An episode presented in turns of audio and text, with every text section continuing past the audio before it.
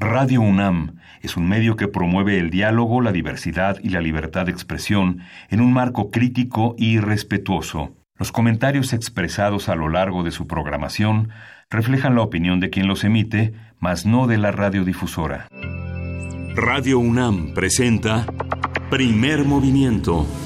El mundo desde la universidad.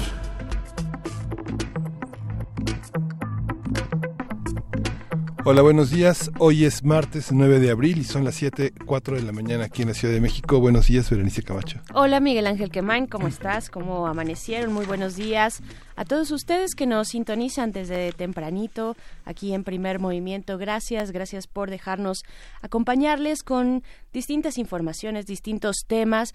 Y pues bueno, ¿con qué te gustaría empezar, Miguel Ángel? Bueno, el, las declaraciones del presidente de la República sobre volver atrás a la reforma a la, a la, al proyecto educativo anterior a la reforma de Enrique Peña Nieto es un es un verdadero reto y un verdadero desafío pensando que el régimen de educativo anterior no representa pues los propósitos y el espíritu de la cuarta transformación la educación es un motor de cambio fundamental y al parecer ante el rechazo de la a la reforma educativa, pues retomar la ley de 2012 parece un franco retraso, ¿no? Parece un retraso, también parece una forma de presión, eh, si me lo preguntan, el, pues sí, importante, importante este seguimiento en torno a la reforma educativa. Ayer en su conferencia matutina, el presidente Andrés Manuel López Obrador uh, declaró precisamente lo que ya introduces, eh, Miguel Ángel, que de seguir las protestas por parte de la coordinadora y en general las, eh, pues el, la falta de acuerdo para eh, resolver este tema de la reforma educativa con el actual eh, dictamen que ya pues está nada más para discutirse, prácticamente para aprobarse eh, al interior de la Cámara de Diputados, pues ya hay un acuerdo, ya hay eh, un consenso al respecto de este dictamen, pero de seguir estas condiciones por parte de la co coordinadora, pues efectivamente regresará regresará a el momento previo a la política educativa previa a la reforma de Enrique Peña Nieto, es decir, eh, pues el dictamen actual pues, no habrá ni dictamen actual ni la mal llamada reforma educativa. Todo, todo se vendría abajo. La coordinadora pide una reunión con el presidente. Mañana realizarán un paro, un paro eh, y una marcha nacional. Suspenderán también actividades más adelante eh, a los pues al inicio más adelante eh, tendrán distintos distintos eventos al respecto y pues bueno también también decir que está la cuestión de eh, pues esta reaparición pública del Bester Gordillo ya lo comentábamos ayer pues ella se pone al frente y dice levanta su mano para pues eh, presidir el sindicato de trabajadores de la educación. Pues ella comentaba también que esto sería a partir de este, e, esta cuestión de eh, democratizar los sindicatos. ¿no? Eh, de esta manera es que entraría ella en este panorama de, de, de, de, ser cierto, pero pues ahí está levantando la mano diciendo, pues a ver, señor presidente, tal vez yo pueda arreglar esta situación, ¿no? Esta sí. situación tan compleja eh, que se da eh, al interior del sindicato de trabajadores. ¿no? Sí, hay que recordar que la propuesta de AMLO es una educación gratuita en todos los niveles, el, tanto a nivel superior es un, es un desafío enorme, justamente es un desafío de la cuarta transformación, porque colocaría la educación superior al alcance de todos, que ahora es un bien francamente restringido para unos pocos el examen los exámenes de admisión a la educación superior y los costos de la educación superior eh, rebasan prácticamente cualquier expectativa popular por debajo de un salario profesional y bueno, el mecanismo para la asignación de plazas se establecerá en las leyes secundarias que se haría en los 180 días posteriores a la publicación de la reforma y la abrogación de la ley del servicio profesional docente donde los maestros tienen derecho a un sistema de actualización permanente por medio del servicio de carrera profesional que es el, un, de alguna manera una modificación de todo el servicio profesional docente que tenía por objeto regular eh, al mismo tiempo la educación básica y la educación superior. Pues sí, ojalá, ojalá que avance este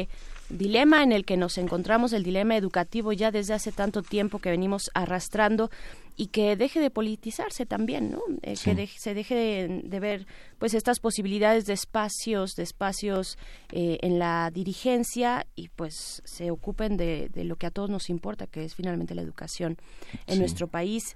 También eh, comentar que la alta comisionada de las Naciones Unidas para los Derechos Humanos, Michelle Bachelet, que está en nuestro país, dijo que acompañará el proceso que pues de implementación de la Guardia Nacional, algo muy interesante esta participación y digamos de una instancia internacional como Naciones Unidas y su eh, oficina para las eh, para los derechos humanos que encabeza Michelle Bachelet, pues ella va a estar acompañando este proceso de la Guardia Nacional, al menos así lo declaró. También eh, pues dijo que lo relevante no es quién dirija, sino cómo se conformará su, su estructura, ¿no? Su parte como interna, independientemente de quién esté al frente y quién, eh, pues, eh, las personas que estén involucradas, pues la estructura es lo importante. También hoy se reunirá con el presidente Andrés Manuel López Obrador. A ver, interesante lo que, lo que pueda surgir de este acercamiento de Michelle Bachelet. Sí. Y para los que nos escuchan desde Chihuahua, eh, la radio universitaria, ¿qué opinan de esta controversia que estableció el presidente de la República con Javier Corral sobre el fondo minero? Se va prácticamente se va a auditar el fondo minero desde el Congreso local. Alfredo Gutiérrez Ortiz Mena este es el encargado de dirimir esta controversia. Y bueno, toda la 20 alcaldes en contra de esta medida y en la declaración del gobernador Javier Corral que ha señalado que la dinámica que se ha instalado es la del acaparamiento de todo tipo de recursos para darle prioridad a los programas del presidente afectando a la soberanía de los estados. Pero mientras tanto, López Obrador con esos 300 millones planea dar créditos sin intereses a la economía, a los, a los, a los habitantes de Chihuahua. ¿Qué piensan, qué piensan ustedes de esta, de esta controversia que ha llegado al Congreso de Chihuahua y que pretende auditar los recursos de años anteriores utilizados en el en, de, este fondo minero. López Obrador dice este dinero se ha quedado en el camino y bueno es una es una declaración frontal contra el manejo de las finanzas en el estado de Chihuahua. ¿Qué opinan nuestros nuestros radioescuchas, nuestros amigos de Chihuahua, en el que estamos de 6 a 7 con ustedes, 7 a 8 de la mañana en la Ciudad de México? Así es, a través de las frecuencias el 105.3, el 106.9 y el 105.7 Radio Universidad de Chihuahua y también, por supuesto, eh, las frecuencias universitarias de esta radiodifusora, eh, 96.1 de FM. Escríbanos, eh, queremos saber qué es lo que opinan, arroba PMovimiento en Twitter, Primer Movimiento en Facebook. Ahí estamos, ahí atendemos. Y pues bueno, hoy tenemos un día lleno, lleno de información. Estamos a pocas horas de este centenario de la eh, conmemoración de este centenario de la muerte, del asesinato de Emiliano Zapata, Miguel Ángel. Sí, justamente vamos a arrancar en este martes de mitos. Zapata, Zapata estará presente a lo largo de varias secciones en el programa y vamos a conversar con Jaime Chabó. Jaime Chabó es dramaturgo, guionista, periodista y pedagogo en escritura teatral. Eh, él es director de Paso de Gato, la revista de teatro más importante, una de las más importantes de América Latina, y junto con Marisol Castillo, que es actriz y directora, eh, comanda el grupo teatral Mulato Teatro, cuya sede principal está en el municipio de Tlaltizapán, Morelos, en el corazón del zapatismo, uno de los eh, lugares más interesantes para hacer estas estampas zapatistas que se estrenaron el sábado, el fin de semana pasado, y que bueno van a continuar en distintos municipios de, de este estado de Morelos. Así es, y en un segundo acercamiento, otra perspectiva de la figura de Emiliano Zapata, Pablo Romo, en su sección Transformación de Conflictos, nos hablará precisamente de Zapata, los conflictos y la paz. Pablo Romo es integrante del Consejo Directivo de Serapaz y también profesor de la Facultad de Ciencias Políticas y Sociales de esta universidad. Tendremos el enfoque de Lorenzo Meyer también sobre esta conmemoración del asesinato de Zapata, todo lo que hay alrededor, sus discursos, el plan de Ayala, que para muchos continúa con una vigencia enorme, toda esta mirada bajo la óptica de Lorenzo Meyer, que lo tendremos también en este martes, martes de Meyer. Y después en nuestra nota internacional, el ejército, el ejército libio y la contraofensiva. ¿Qué está pasando en aquel país? Pues nos lo va a comentar el doctor Jorge Tenorio, doctor en Ciencias Políticas y Sociales, maestro en Relaciones Internacionales, integrante del Seminario Permanente de Estudios Africanos y también profesor del Centro de Relaciones Internacionales de la Facultad de Ciencias Políticas y Sociales de la UNAM. Y bueno, vamos a tener una, un programa muy interesante y nos vamos a ir con música. Nos vamos a ir con eh, Policy of Truth de Depeche Mode. Pero antes de eso, solo decir la mesa, la mesa del día, se nos fue la mesa del día. Elecciones en Israel, este tema que hemos estado eh, abordando desde, pues, eh, en las últimas semanas, pues, ¿qué está pasando por allá? Ya se presentan las elecciones con el doctor Moisés Garduño, profesor de la Facultad de Ciencias Políticas y Sociales también de esta universidad, especialista en estudios árabes e islámicos contemporáneos y también la conversación con el doctor Francisco Daniel Abundis Mejía, doctor en Ciencias Políticas por la UNAM. Y pues bueno, ahí está, ahí está este panorama del día de hoy. La poesía necesaria te toca a ti. La poesía necesaria me, toca a mí, todo está listo, no se preocupen ustedes, nada más disfruten y gracias, gracias por eh, seguir aquí en Radio UNAM Primer Movimiento. Ahora sí vamos con música. Sí, dice Pablo Extinto que como siempre saludando a la gente bonita de Chihuahua. Chihuahua. Pues es que hay pura gente bonita en Chihuahua. Ahí está Depeche Mode. Depeche Mode, Policy of Truth.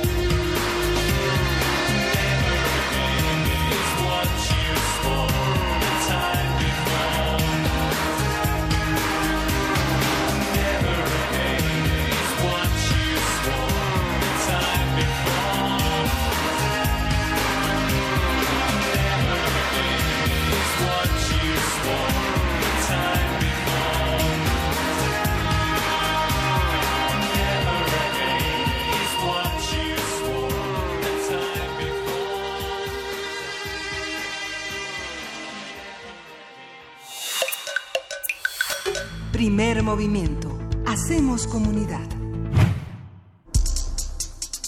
Martes de mitos. Emiliano Zapata nació el 8 de agosto de 1879 en San Miguel, Anenecuilco, Villa de Ayala, en Morelos.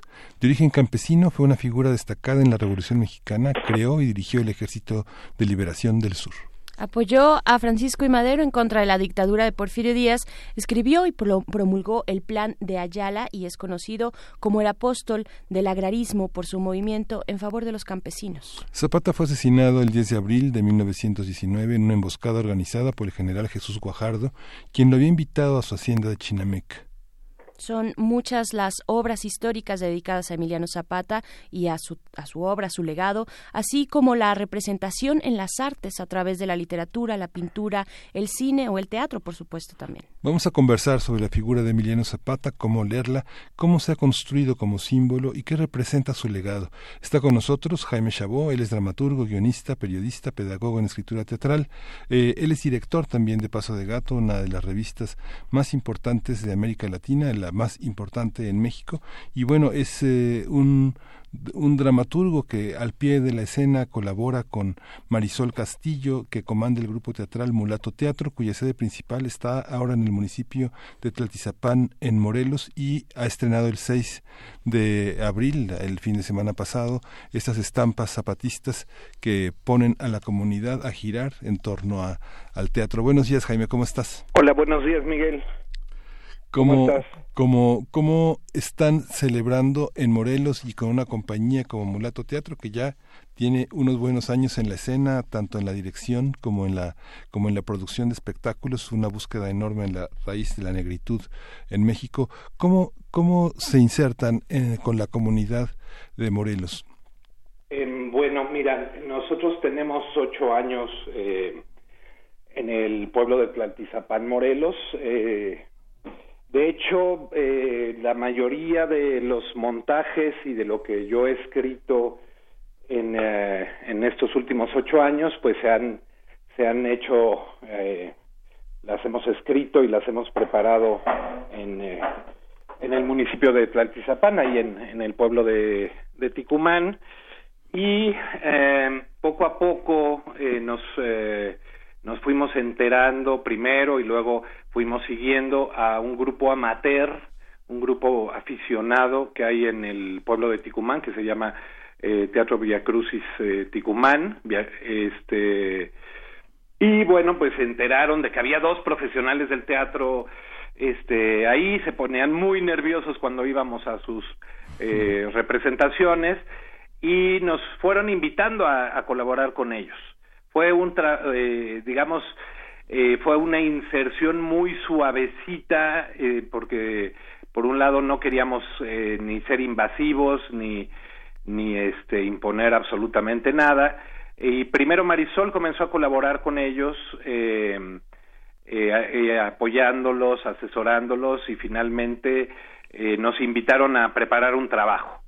Y en su cabeza estaba, por supuesto, eh, encarnar eh, algunos aspectos de la Revolución del Sur. Este, entonces, bueno, ahí fue cuando, cuando eh, nos apasionamos por este personajazo que es Emiliano Zapata. Y bueno, ahorita Morelos todo es el tema eh, central absoluto es eh, los 100 años de Emiliano Zapata. Por supuesto. Eh, Jaime Chabot, te saluda Berenice Camacho desde cabina. Buenos Hola, días. Berenice. ¿Qué tal, Jaime? Gracias.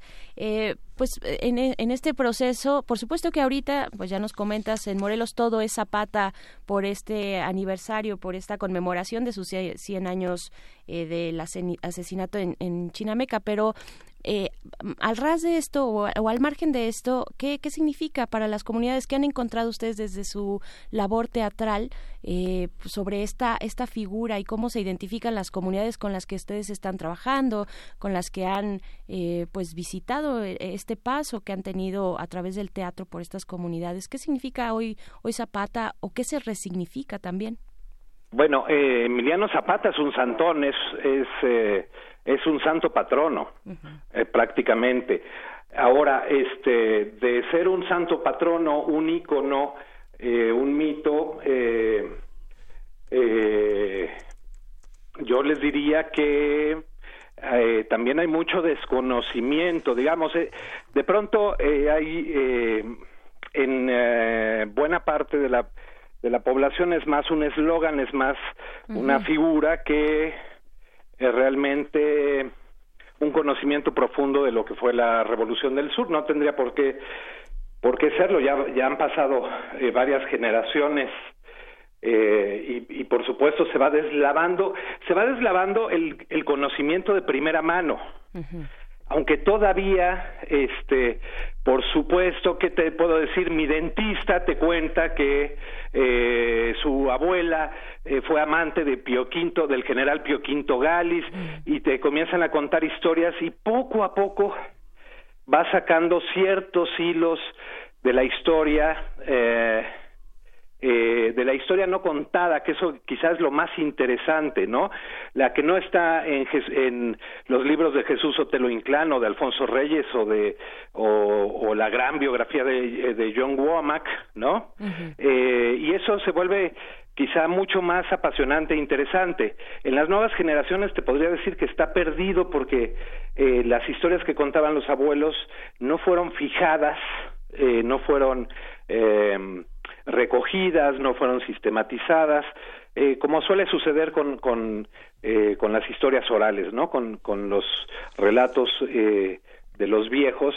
eh, entonces, eh, por supuesto que es central la figura mm, y, y, te diría que está en la cabeza de todos, que todos casi casi traen la estampita de Zapata, pero muchísimos no conocen eh, las hazañas y, los padecimientos de Zapata este, a lo largo de esos nueve años eh, de guerra que sostuvo contra los distintos gobiernos eh, federales, ¿no? Primero Porfirio Díaz, luego eh, Madero, que Madero además es el su padrino de bodas con Josefa Espejo, y después de ser padrino suyo, se pelean a muerte y lo combate, ¿no? Y luego Huerta y luego este Venustiano Carranza finalmente que eh, acabarán dándole muerte, ¿no?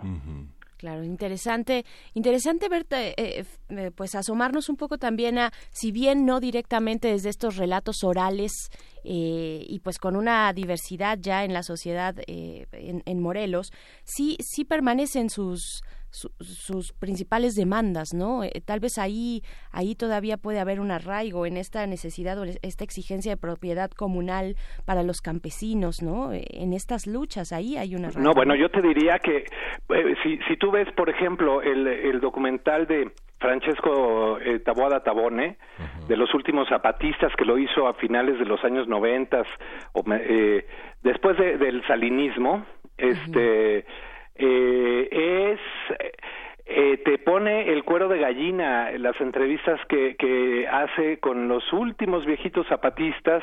Uno de ellos al final termina de una manera absolutamente contundente. Dice, ¿para qué hicimos la revolución? ¿Qué ganamos? Nada, absolutamente nada. Y es terrible. Sí. aunque y el campo sigue abandonado. Aunque el campo sigue sin estímulos. Este, y como uno de los nietos de Zapata, no me acuerdo cuál era, si Jorge o, o cuál, este, decía, este, que el campo no necesita de la ciudad, pero las ciudades no pueden vivir sin el campo y esa realidad continúa siendo cierta ese axioma este es completamente cierto este y sin embargo sigue existiendo una un abandono este y una un desprecio absoluto por el campo no y desde el terreno de la ficción yo te diría que este, buena parte de, de, mis colegas y de los intelectuales de México este, creen que pasamos ya a otro estadio, entonces eh, este, esas cosas de campesinitos, este, ay, como que qué hueva, este, dan, pero este, lo siento mucho, ese México está ahí más vivo que nunca y no en Morelos, en Guanajuato, cuando comenzamos el proyecto Ruelas, José Cefami y yo, a invitación de, de Jorge Volpi, y, invitamos a, a, directores como Luis Martín Solís, Raquel Araujo, etcétera, en las poblaciones más pobres del estado de Guanajuato, ese México profundo sigue ahí, y siguen resonando las voces de Elena Garro, de Juan Rulfo, de este Oscar Liera, sigue sonando el campo eh, de esa de esa manera. Y también las injusticias, no solo la manera de hablar, este, que, además es muy bonito, es muy bonito encontrarte eh, todavía con articulaciones lingüísticas maravillosas que, que tú reconoces de esa, de esa literatura nuestra, este, pero eh, también eh, te, encuentras con que eh, no han sido superadas un montón de cosas. Entonces, Emiliano Zapata no eh, no consiguió lo que lo que buscaba, lamentablemente, ¿no? Y, y, el campo sigue más o menos en las mismas condiciones. Este y la miseria sigue ahí. Y por eso ha sido tan fácil pasto para para para el narco y la, el crimen organizado.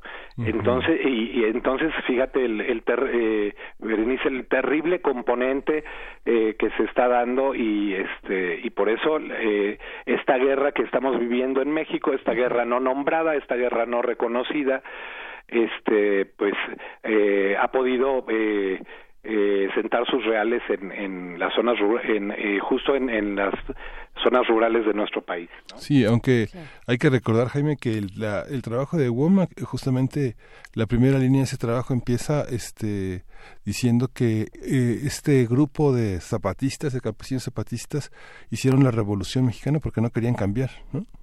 Claro, también. hay una, hay una parte que tiene que ver con eh, es cierto, pero, pero este, me parece que las demandas de Emiliano no, no, se, no se cumplieron. Y bueno, eh, pero ¿cuáles son los valores? Hay, muchas cosas que, que habría que, que, ver, ¿no? Eh, aunque Womack introduce una, cosa que nos interesa mucho a Mulato Teatro, que es la participación negra. Este, nos habla de ello en, en el, la introducción, nos habla de, de cómo había un Morelos negro este del eh, que sin eh, cuya participación no hubiese sido posible la Revolución Mexicana y lamentablemente no lo desarrolla. Y ciertamente eh, en Morelos pasa mucho que la, la desconfianza, lo foráneo, lo este, extranjero, digamos, siempre es no solo visto con desconfianza, sino con, con un este, enorme rechazo, ¿no? Eso es un poco del carácter de, de, mis coetáneos este, pero, morelenses. Jaime, eh, ¿tú por qué crees que, digamos, sea un valor de López Obrador con, colocar a Zapata en ese lugar? ¿Por qué no lo hizo López Portillo de la Madrid? ¿Por qué, eh, por qué, por qué López Obrador reconocer a Zapata y abrir prácticamente el inicio de su gobierno con un cuestionamiento tan fuerte de, del ejército zapatista que se consideran legatarios también de esta eh, impronta de Zapata como un revolucionario eh, eh, al filo de un, de un centenario como el que se celebró en 2010, por ejemplo. Mira, te juro que mm, me encantaría hacer una lectura asertiva sobre esto. Por supuesto, no podía pasar inadvertido este el eh, la conmemoración de los 100 años del asesinato de Emiliano Zapata por el gobierno federal, ya están los logos y demás, y sin embargo estamos a un día de que se cumplan los el centenario y en Morelos este te puedo decir que los recursos eh, para este para la conmemoración ni siquiera han bajado entonces eh, no sé si es un un doble discurso no sé si si hay una ah, un lamentable retraso en, en ello, este, pero te puedo decir que quienes estamos haciendo cosas de eh, eh, por iniciativa civil, eh, no solo a pesar de peticiones nunca recibimos ni apoyo este municipal ni estatal ni federal, sino que este incluso se han invisibilizado entonces, me gustaría ser asertivo y no ser majadero eh, involuntariamente o innecesariamente en una interpretación que no tengo eh, manera de sostener en este momento con argumentos. Em, eh, por supuesto han entrado en conflicto este con, con el ZLN, pero no estoy viendo yo el fondo, entonces eh, creo que sería un poquito irresponsable, pero lo que sí te digo es que eh, mucha celebración, pero no ha sido ni bien articulada, ni han bajado los recursos para ello, ni se ven acciones de, de mediano y largo plazo, y no solo para celebrar, porque pues, pues celebrar es bien fácil, hacer festivales es es bien fácil, etcétera, sino eh, no veo una política en donde eh, legados eh, de Emiliano esté eh, siendo articulado para otra cosa mayor que sería el bien común, ¿no? ¿Qué, están ustedes, eh, Jaime y Marisol Castillo también, eh, que están rescatando de este gran legado de Zapata? ¿Qué, qué es lo que, dónde se detienen, dónde se detuvieron para, eh, junto con Mulato Teatro, pues realizar este proyecto? Eh, pues, ¿qué, ¿cómo elegir, cómo elegir eh, y desde dónde, dónde se Entre ese mar, bueno, es que además nos pusimos como locos. Este, eh, bueno, por supuesto la producción salió de nuestros bolsillos este y todo el trabajo que hicimos de, investigación que ni siquiera pudo ser eh, realmente demasiado profundo. Por supuesto yo me puse a leer como loco y me, me enamoré de, de digamos fue muy de bote pronto la invitación del grupo Via Crucis este y nos enamoramos de estos hombres y mujeres que que son este eh, campesinos cañeros, albañiles, amas de casa, la señora que atiende la farmacia, la que vende tamales, etcétera. Este y y fuimos a entrevistar a, a, varios viejitos hijos de este de revolucionarios porque no nos interesaba demasiado eh, hacer una reconstrucción de la historia oficial. Es como cuando pones a Vicente Guerrero a decirle a su padre, no, padre, la patria es primero. siempre en el teatro eso es espantoso, ¿no? Siempre queda mal, siempre sale acartonado. Entonces, bueno, por ejemplo, con la eh, directora de la Casa de la Cultura que eh, de Anenecuilco, que es una casa de la cultura independiente de la sociedad civil, está Brianda Franco, que la comanda, es una chava prendidísima, pues su madre, un tío suyo que es cronista este de, de, de ahí de Anenecuilco y otros viejitos, pues nos aportaron anécdotas que no están en los libros de historia. Entonces, eh, qué sé yo, que, que eh, como había un lugar, un, un barcito eh, donde se tomaban la cerveza, este, eh, los conspiradores de, de, en 1910, este, después de que han nombrado Calpuleque a Emiliano, este, eh, se, eh, se, siempre que cruzaban el río ahí en Anenecuilco se, se paraban a tomar la cerveza en un lugar que llamaban el Atorón y se llamaba el Atorón porque este pues se quedaban eh, pasaban por ahí y ya se quedaban. Entonces las mujeres se, se, ponían este furiosas los papás este reclamaban a los hijos dónde andabas ay eh, seguro te quedaste en el atorón no este, y cosas así este que fuimos recogiendo poco a poco y también, em, eh, eh, por un lado, intentamos eh, recoger anécdotas eh, similares, por ejemplo, también que Emiliano siempre salía eh, cuando tenía, acumulaba una cierta cantidad de tesoros, bienes confiscados por la Revolución del Sur, salía muy de madrugada con un solo peón y mulas cargadas y los peones no regresaban nunca, ¿no? Este, eh, es decir, no dejaba testigos de, de, de esos eh, tesoros enterrados. Por eso siguen, sigue, la gente sigue buscando hoy día este, tesoros enterrados en Morelos y sobre todo en la zona de Tlaltizapán, que es donde estamos nosotros. Este, eh, y otra cosa en la que pusimos muchísimo énfasis fue en las mujeres revolucionarias. eh, hubo mujeres que eh, eh, llegaron al grado de coronel o al grado de mayor en el ejército de, de Emiliano y que eh, fueron unas guerreras excepcionales como la Negra Angustias, como este Amalia este Robles eh, eh, que, que se hacía además llamar que ella tenía eh, era era este lesbiana entonces se hacía llamar Amelio Robles o también eh, la China de, de de eh, Puente de Ixtla, ¿no? que eh, incluso no aceptaban varones en su ejército. Y eran, eran mujeres que tenían en huida a, al ejército federal este y que además exigían los derechos de las mujeres este y exigían no ser violentadas incluso por sus propios eh, compañeros. Y, y, solía haber severos castigos este eh, de parte. Emiliano ahí tenía este una mano firme y sí eh, a varias gentes este les eh, fueron severamente castigadas o fusiladas por abusos a mujeres eh, durante la Revolución del Sur. Y él no era ningún santo, era un mujeriego tremendo, ¿no? Eh, entonces, bueno, hay todas estas contradicciones bien interesantes, este y y bueno, el propio Emiliano, este eh, asesinan a su hermano Eufemio, no un federal, lo asesina un un oficial de su ejército justamente por haberse metido con una mujer casada. Y Emiliano se resiste al primer impulso de fusilar a este hombre este, y entiende las razones este, de, de, la mujer por salvar a, su marido, este, porque la violentó Eufemio Zapata y les da la, le da la libertad a este, el asesino de, de su hermano Eufemio.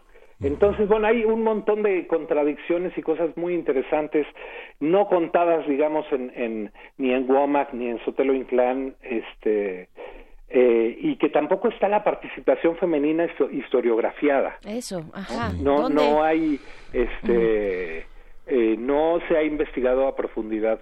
Eh, y yo te, les diría que de, de los libros que me leí, que además fue muy corto el tiempo, eh, y fueron bastantes libros que, que me leí este de, de la Revolución del Sur y de la figura de Emiliano, este yo diría que seguimos teniendo un como siempre sucede con la historia de México, un mapa incompleto, este, con muchos huecos y con muchos aspectos maravillosos todavía por descubrir e historiografiar.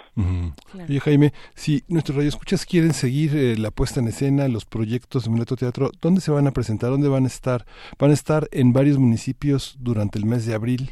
Este, eh, Mira, en abril ahorita suspendemos porque justamente eh, el grupo Via Crucis, una de sus características es que llevan 22 años haciendo la pasión de Cristo cada Semana Santa. Entonces, ahorita, por lo pronto, en las fiestas de Semana Santa, este, ellos hacen su, su montaje, eh, pero están muy prendidos. Vamos a ir, por lo pronto, a este Temimilcingo, que es un poblado también de Tlaltizapán, Estamos esperando todavía respuesta del presidente municipal Alfredo Domínguez Mandujano este, para presentarla en el cuartel general de eh, Zapata, que está en Tlaltizapán, pero fíjate que fue dañado por el, el, terremoto de hace año y medio y todavía no le mueven un ladrillo, eso es un poco penoso.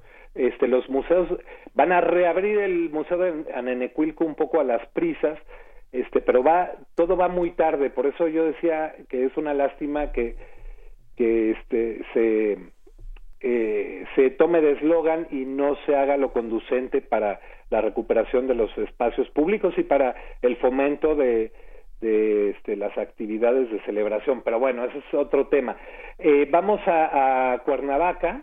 Este, eh, nos va a comprar una función la Secretaría de Turismo y Cultura Vamos a Cuernavaca eh, a principios de mayo, al parecer. En, a, a Temimilcingo vamos a estar el eh, penúltimo y último fin de semana de abril este en el pueblo de Temimilcingo que además tiene este un eh, un convento del siglo XVI maravilloso que también fue dañado pero ya se ha restaurado eh, en, en, gran medida por la presión de las gentes de, de, de Temimilcingo este, y bueno, lo que se pretende es mantenerlo, eh, este montaje, durante todo el año, dando funciones en Morelos y donde se nos invite. Vamos a Nenecuilco también eh, más, entre mayo y junio, a Yautepec, esas son las invitaciones que se tienen y la pretensión es que si eh, si no hay más funciones, las seguiremos dando en el pueblo de Ticumán y ahí invitaremos a que asista quien lo desee. Este,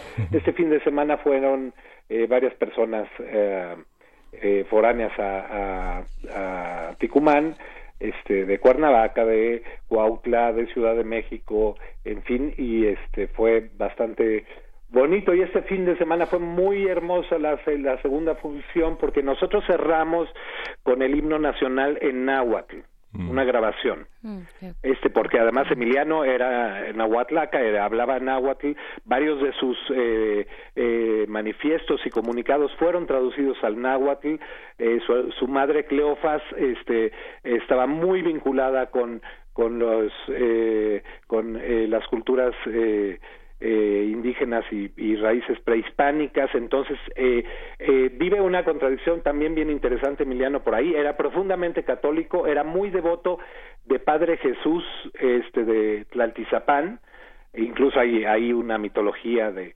de sobre Padre Jesús. Y al mismo tiempo estaba muy muy conectado con con sus raíces eh, indígenas. Eh, y también eh, otra, otro dato muy importante este eh, que casi no se habla es del porcentaje de sangre negra de Emiliano Zapata que era eh, según Womack del 15% y en fin hay hay hay también este contradicciones al respecto pero tenía también sangre negra Emiliano. Este en fin vamos a, a a procurar mantenerla viva. Ahora recuerden, este nos eh, nuestro material humano, los actores maravillosos que que tenemos, pues son eh, trabajan, le sacan horas este al sueño, sacan horas a su cansancio para hacer teatro, este porque no son profesionales del mismo, ¿no?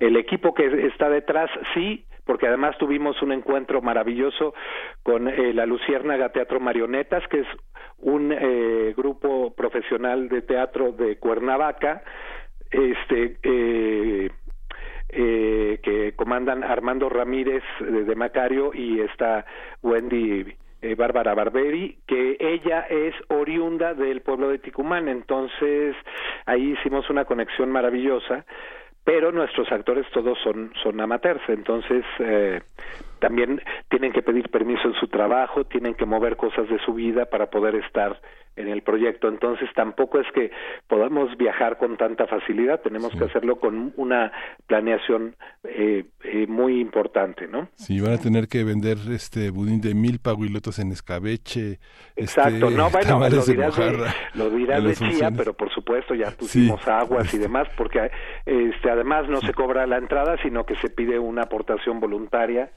este para pues simplemente por ejemplo para pagar a uno de nuestros actores que es jardinero pero que tiene una historia preciosa porque es, además miren el eh, el nombre eh, se llama Armando Zamora Mora no tiene un nombre este teatral absoluto.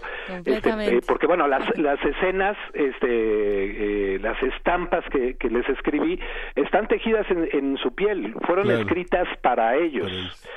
Este no es una obra que yo tuviera guardada en el cajón. Todas las escenas se las fui escribiendo eh, para ellos les diría la última escena que escribí eh, de, de, de, la obra este se terminó hace un mes y una semana cuando mucho. Entonces Marisola montó eh, muy rápido y finalmente acabó teniendo una cohesión muy muy hermosa este y además bueno hacerlo qué sé yo en los jardines frente a árboles maravillosos y centenarios este pues ya nos antojaste por ejemplo, o hacerlos en el atrio de la iglesia de Ticumán ahora que vamos a Temimilcingo el atrio del convento es una belleza. Este siempre pues son escenarios naturales eh, que le dan además un realce maravilloso al, espectáculo. Pues ya quedamos, Jaime. Nos vemos, nos vemos cuando nos indiques por allá y bueno, te agradecemos mucho que hayas, eh, que te hayas desvelado en esta madrugada para hablar con nosotros. Bueno, es, eh, eh, los dos últimos sábados de abril estamos en Temimilcingo. Ok. Perfecto. Ahí está, anotadísimo. Jaime Chabot, dramaturgo, guionista. También un, un, abrazo por allá a Marisol Castillo, quien hace el, montaje, y pues a todo el elenco. Muchas gracias, Jaime. No, hombre, Hasta pronto, Jaime. Mil, mil, mil gracias. Hasta pronto, Jaime. Hasta pronto. Pues nos vamos a ir con música. Eh, vamos a escuchar de, de Nereidas, de Acerina y su danzonera, Nereidas.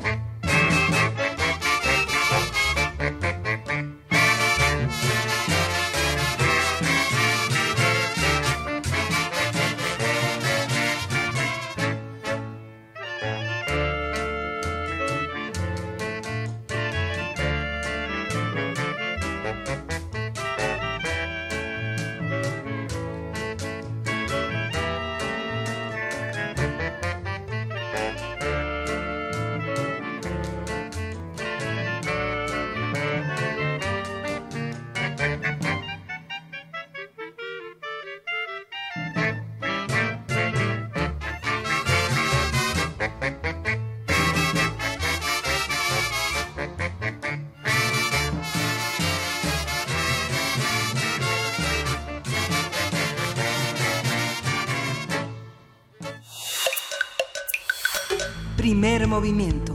Hacemos comunidad. Transformación de conflictos. Querido Pablo Romo, ¿cómo estás? Bienvenido a Primer Movimiento, a tu sección Transformación de Conflictos. Buenos días. ¿Qué tal? Muy buenos días. Buenos, días. a ti y a Miguel Ángel. Gracias, Pablo. Gracias, Pablo. Muy bien, pues ya estamos encarrilados ya con el tema de Zapata. Estuvimos hace un momento platicando desde un particular punto de vista, desde la dramaturgia y lo que ocurre ahí en Morelos, pero tú también nos traes esta, este enfoque Zapata, los conflictos y la paz. Efectivamente. Este, me parece que es importante en el, este centenario del asesinato de Zapata eh, tener eh, la historia y conocer la historia. En el fondo, eh, ¿cómo abordamos nosotros la historia? Hay que preguntarnos esto y cómo eh, y cómo construimos un, un relato. Los relatos que pueden ser relatos de paz, relatos épicos, relatos de guerra, relatos de rencor. Y yo creo que eh, ahí está la clave de muchas de nuestras historias. La historia este, eh, puede narrarse sobre todo como para generar publicidad, como un, em, eh, una construcción de un imaginario nuevo para la construcción de, un país. Por ejemplo, después de la revolución, nosotros vamos a tener en el imaginario, sobre todo, digamos, eh, en la segunda mitad del siglo de, del siglo pasado hacia la fecha, eh, vemos y revisamos la historia y tenemos a todos nuestros héroes que nos dan, eh, que nos hicieron eh, la patria, este, juntos. Y, y los vemos en las imágenes que están todos eh, juntos. Y es una llamada a la unidad evidentemente pero también es una apropiación desde el poder de, de del mensaje de estos héroes. Y vamos a encontrar nosotros como eh, por ejemplo vemos eh, en las monedas en las imágenes en la propaganda a Zapata junto con Carranza, por ejemplo, Sí. o a este Álvaro Obregón junto con los este en la culminación de la revolución. Y este y, y se desdibuja la historia que hay de los crímenes que se cometen entre sí. O sea, cómo poner, por ejemplo, a Carranza junto con Zapata o junto con Villa cuando son sus asesinos. Pero la narrativa que construye, se construye desde el poder. Es una narrativa que intenta, que tiene un objetivo. Todas las historias van a tener un objetivo. Desde la historia que nos cuenta la abuela y de la familia, que va tratando de reconciliar o va tratando de generar rencor, y hasta la historia que nos cuentan en la escuela, en donde vemos a los héroes juntos todos y podemos decir viva México, viva este Hidalgo viva y después nos saltamos a los revolucionarios. Y a veces este eh, la, la violencia y la muerte se desdibuja en orden a un proyecto nuevo. En el fondo, eh, la narrativa de paz eh, tiene que basarse en la historia verdadera, más bien en la verdad, Y tiene que eh, eh, construirse a partir de acuerdos y de pactos, de superar eh, las grandes dificultades que puede eh, haber sucedido a lo largo de la historia y considerarse familia.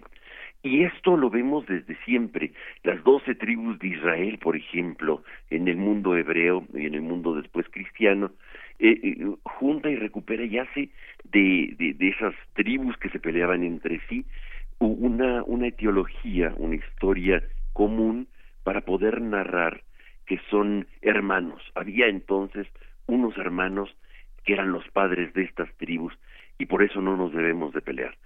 Es, es, es, es, es una historia fantástica, es una historia eh, inventada, es una historia que tiene el objetivo de reconciliar. Eh, y a veces cuando subrayamos el rencor, el odio, las invasiones de Estados Unidos, las de los agravios, la tra- el intento de recuperación de, de, de España, este en 1825 me parece cuando intenta recuperar este el, em, el territorio desde Tampico, en fin, vamos viendo cómo eh, eh, se, se, exaltan ciertas historias o se eh, omiten en orden a un proyecto. ¿Cuál es el proyecto nuestro? Habrá que pensarlo. Hoy, así como en tiempos de Zapata, que hoy lo conmemoramos 100 años después, y, y sigue siendo fascinante, un, un, un, hombre mítico, fantástico, no así, por ejemplo, Carranza, que hasta este se hace un verbo para para el robo de carrancear este eh, y sigue siendo un mito de, del pueblo cómo recuperar hoy las historias nuestras historias que nos están construyendo nuevamente recuperándonos como nación qué tipo de mitos vamos a tener qué tipo de, de seres fantásticos van a tratar de unirnos en una nueva narrativa, una narrativa de paz, si no es a través de la verdad, si no es a través de comisiones de la verdad. Es muy relevante el hecho de que ayer eh, nuevamente llamen la atención desde la instancia internacional al gobierno mexicano para que se investigue a cabalidad eh, lo que sucedió con los desaparecidos de Yotzinapa y bueno, no solamente esto como un caso paradigmático, sino de los otros más, eh, este, a través de Michelle Bachelet en su visita, esta, esta invitación a la verdad nuevamente y a construir una nueva, una nueva narrativa histórica que cicatrice las heridas y que no omita las barbaridades que han sucedido, así como en la revolución, que poco sabemos que Obregón bombardea a los yaquis en Sonora, este, en, su primer acto de, eh, de las fuerzas aéreas eh, este, del ejército mexicano, y vale la pena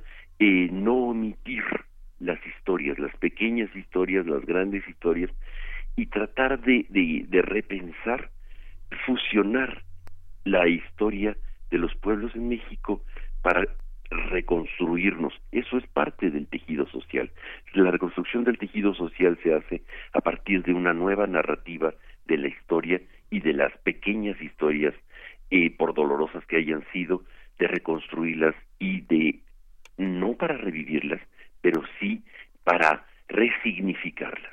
Hay que darle un nuevo significado a todos estos muertos a lo largo de la historia para poder construir nuevamente un, un, un, un proyecto de paz hacia el futuro y transformar los conflictos que en este momento se viven. Totalmente de acuerdo, querido Pablo. Hay que resignificar, volver a leer nuestra historia, tal vez desde otros referentes, no esa historia plana, oficialista que, que, que, hemos bebido desde el inicio de nuestra formación, ¿no? Este, habrá que ver si la ficción no es un elemento, un componente indispensable para el mito también. ¿no? Cómo, cómo ficcionamos nuestra historia para tener estos emblemas. Pues ahí está esto que nos compartes, querido Pablo Romo. Definitivamente habrá que releer nuestra historia, a ver que habrá que recrear, no con películas épicas, quizá hoy las nuevas generaciones más que leer tanto aprendemos mucho medioambientalmente a través de, de, series o a través de películas.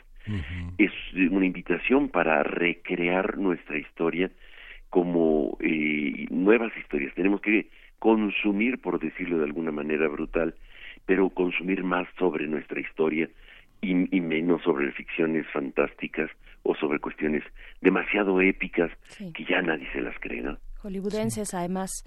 Pablo Romo, muchas gracias por compartir con nosotros. Nos escuchamos la próxima semana. Muchísimas gracias. Que estén muy bien a ti y al auditorio. Despedimos a nuestros radioescuchas de la Universidad de Radio, de Radio Universidad de Chihuahua y bueno, les pedimos que este eh, nos digan qué les interesa, cómo viven, eh, cómo viven la radio, cómo viven los medios de comunicación en Chihuahua y esta noticia que compartimos en la en la apertura de Primer Movimiento, cómo cómo encuentran esta controversia entre el gobierno federal y su gobernador, cómo discutir, cómo discutir los recursos de cada estado, su soberanía, su federalismo. Pues nos despedimos de la, primera de la primera hora del primer movimiento y bueno, quédense con nosotros eh, porque la segunda hora tiene muchísimas sorpresas. Es martes de Meyer y el tema de Zapata continúa entre nosotros. Síguenos en redes sociales. Encuéntranos en Facebook como Primer Movimiento y en Twitter como arroba PMovimiento. Hagamos comunidad.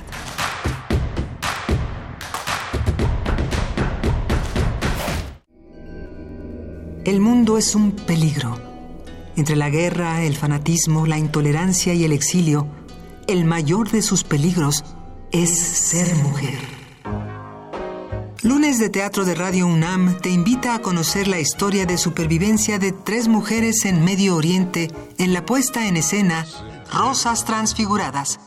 Dirección y coreografía de Héctor Liceaga. Todos los lunes de abril a las 20 horas en la sala Julián Carrillo de Radio UNAM.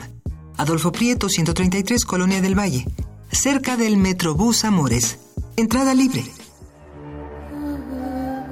Sobrevivir muchas veces significa perderlo todo. Radio UNAM, experiencia sonora.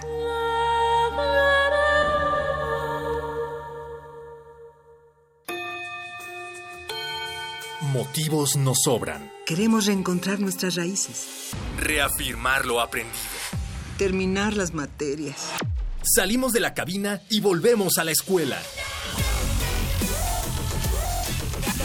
Voces en el campus. Una transmisión especial de resistencia modulada desde distintos planteles de la UNAM que la de GACO y Radio UNAM traen para ti. Próximo 9 de abril, FESIS Tacala. De las 12 a las 15 horas. Transmisión a las 20 horas por el 96.1 de FM. Hacemos comunidad. Universitaria. Resistencia modulada. Radio UNAM. Experiencia sonora. El presupuesto participativo sí funciona. Hoy, en Enchula tu Colonia Tour, el caso de éxito de Beatriz y Marcela. La barranca de Barrelaco era un espacio peligroso. Dijimos, ¿por qué este espacio que está tan bonito está tan abandonado? Y en eso nos enteramos de que existía este presupuesto participativos con los cuales hemos ido eh, mejorando todo lo que es la infraestructura. Tu idea puede ser valiosa y tienes las herramientas para cambiar una realidad. El presupuesto participativo es un aliado para mejorar tu comunidad. Instituto Electoral Ciudad de México. Prevenir un incendio forestal es más fácil que combatirlo.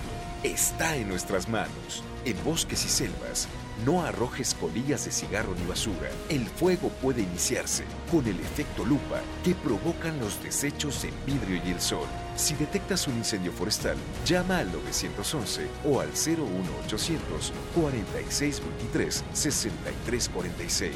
Sistema Nacional de Protección Civil. Secretaría de Seguridad y Protección Ciudadana. Que los ojos abran la puerta de la imaginación.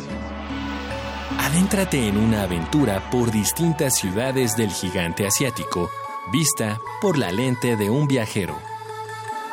La China de Fikachi. Exposición fotográfica y vivencial a cargo de Mario Fikachi.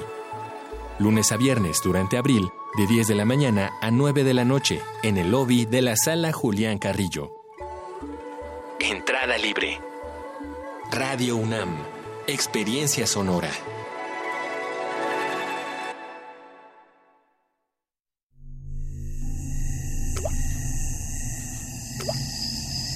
Echa a volar tu imaginación y plasma tus ideas de forma visual. Te invitamos al curso.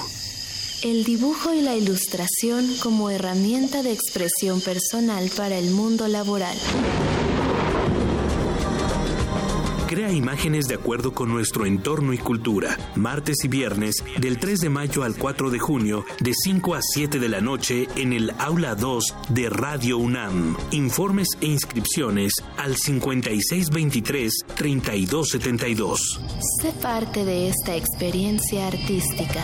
Radio UNAM. Experiencia sonora.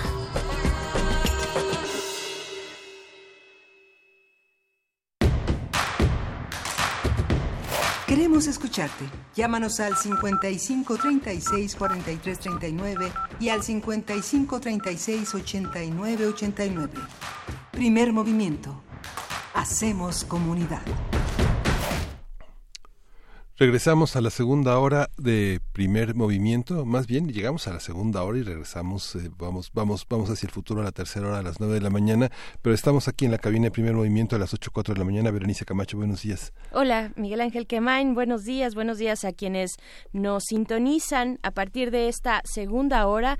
Le damos también la bienvenida a, pues, a nuestros compañeros de la radio Nicolaita que pues desde ya esta semana, desde la semana pasada están con nosotros, estamos con ellos, permitiéndonos llegar hasta esa bella ciudad que es la ciudad de Morelia eh, y pues bueno, estamos de verdad muy contentos de unir las frecuencias universitarias con ustedes. Saludos, saludos Radio Nicolaita. Escríbanos a través de nuestras redes sociales, pues cómo les está yendo por allá. Eh, lo que lo que quieran contarnos aquí aquí recibimos cómo está eh, ocurriendo este martes 9 de abril allá en aquellas tierras tan hermosas de ustedes. Y pues bueno seguimos aquí seguimos aquí eh, con distintos distintos temas. Este arranque fue dedicado y seguirá todavía en la siguiente media hora dedicado a Emiliano Zapata en este centenario en el que conmemoramos su asesinato.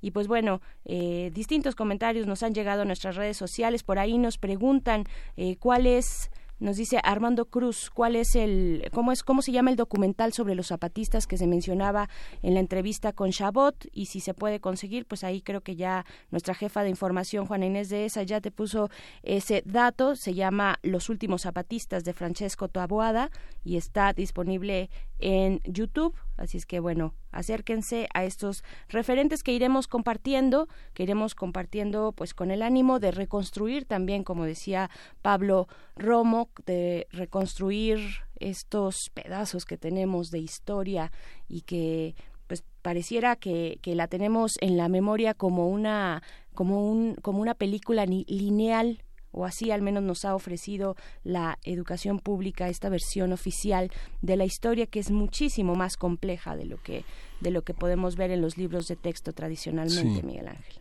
Sí, muchos radioescuchas han cuestionado y cuestionaban el día de ayer eh, eh, nuevamente la, la concesión que hizo el presidente Andrés Manuel López Obrador ante el teatro que montó Vicente Fox, que finalmente fue develado por varios medios eh, del país, muchos medios de Guanajuato, en el que se eh, fue una confusión de dos trabajadores que entraban a una fiesta. Tiene el, el Centro Cultural Fox, pues realmente es como un centro de, de espectáculos, un salón de fiestas, ahí hay bodas, hay este encuentros de superación personal y bueno, entraron dos personas que no estaban registradas y se, se confundió. Esto motivó también que muchos radioescuchas pensaran en la posibilidad de enviar su solicitud de protección al jefe del Ejecutivo ante la posibilidad de que su vida esté amenazada, que el transcurso en Peceros, de Catepec a Villacuapa, etcétera, hay muchos momentos en, el que los agentes políticos de este gobierno de participación ciudadana pues pueden estar amenazados con su vida. Pero bueno, también una cosa muy interesante que tuvimos el día de ayer fue la, la presencia de Anelka Guzmán que eh, sobre la industria farmacéutica que ayer el presidente López Obrador anunció el veto a tres empresas distribuidoras de fármacos que generan muchísimo, muchísimo dinero, van a ser investigadas por 34.280 millones de pesos, a ver si hubo corrupción y tráfico de influencias por parte de grupos fármacos especializados, GURFESA, eh, la distribuidora internacional de medicamentos y equipo médico, DIMESA y Maipo, que vendieron al ISTE y al IMSS fármacos por 34 mil millones de pesos, Berenice. Pues sí, ahí están estas, estas conversaciones, precisamente ayer, ayer lo, lo, pues hicimos un análisis profundo, muy certero, eh, sobre la industria farmacéutica y su responsabilidad social para con la salud universal y pues cuál es eh, eh, cómo está y ya lo vimos cómo está eh, operando para el sector público mexicano. Y pues bueno bueno seguiremos dándole analizando estos temas estos temas en medio de este aniversario de este centenario del asesinato de Emiliano Zapata. Sería también, creo que es un, buen momento para decir, pues acercarse al archivo Casasola, que cuenta con miles de placas fotográficas, eh, cuyo iniciador, Agustín Víctor Casasola, pues creó primero la Agencia Mexicana de Información Gráfica, que ya después sería en 1942. A partir de, de 1942 ya se convirtió en el archivo Casasola. Es una buena oportunidad para acercarse a la historia eh, pues eh, gráfica, ¿no? Al registro gráfico de nuestra historia y, y, pues de este acervo de la Revolución Mexicana envidiable que tenemos en el archivo Casasola. Y pues vamos vamos a seguir porque ya ya está Lorenzo Meyer en la línea para seguir con este tema de Emiliano Zapata. Vamos. Primer movimiento. Hacemos comunidad. Nota Nacional. Es martes de Meyer. Aquí en primer movimiento le damos la bienvenida al doctor Lorenzo Meyer, profesor investigador universitario, universitario. Y pues bueno, con este gran tema, el tema de la semana y también declarado así por el presidente Andrés Manuel López Obrador como el año, el año de Emiliano Zapata. Bienvenido, Lorenzo Meyer. ¿Cómo estás? Muy buenos días. Buenos días. Buenos días, Lorenzo. Pues sí, creo que esta semana corresponde hacer un, una pausa e irnos a la historia y dejar de momento la, los problemas cotidianos. Aunque nunca, nunca se pueden revisar los grandes hechos históricos sin eh, la referencia a lo que pasa en la actualidad. Los interpretamos siempre en función de nuestros problemas, valores y la coyuntura actual.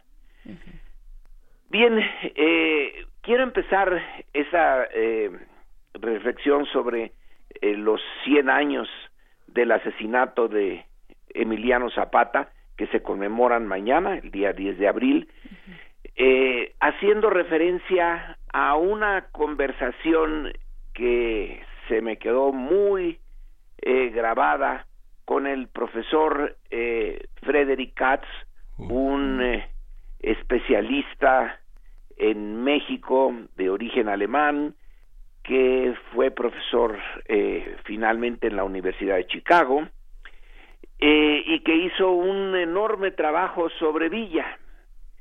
Pero quien trata a Villa no puede evitar tratar a Zapata y me señalaba que en, eh, cuando tuvimos esta conversación era fines del siglo XX.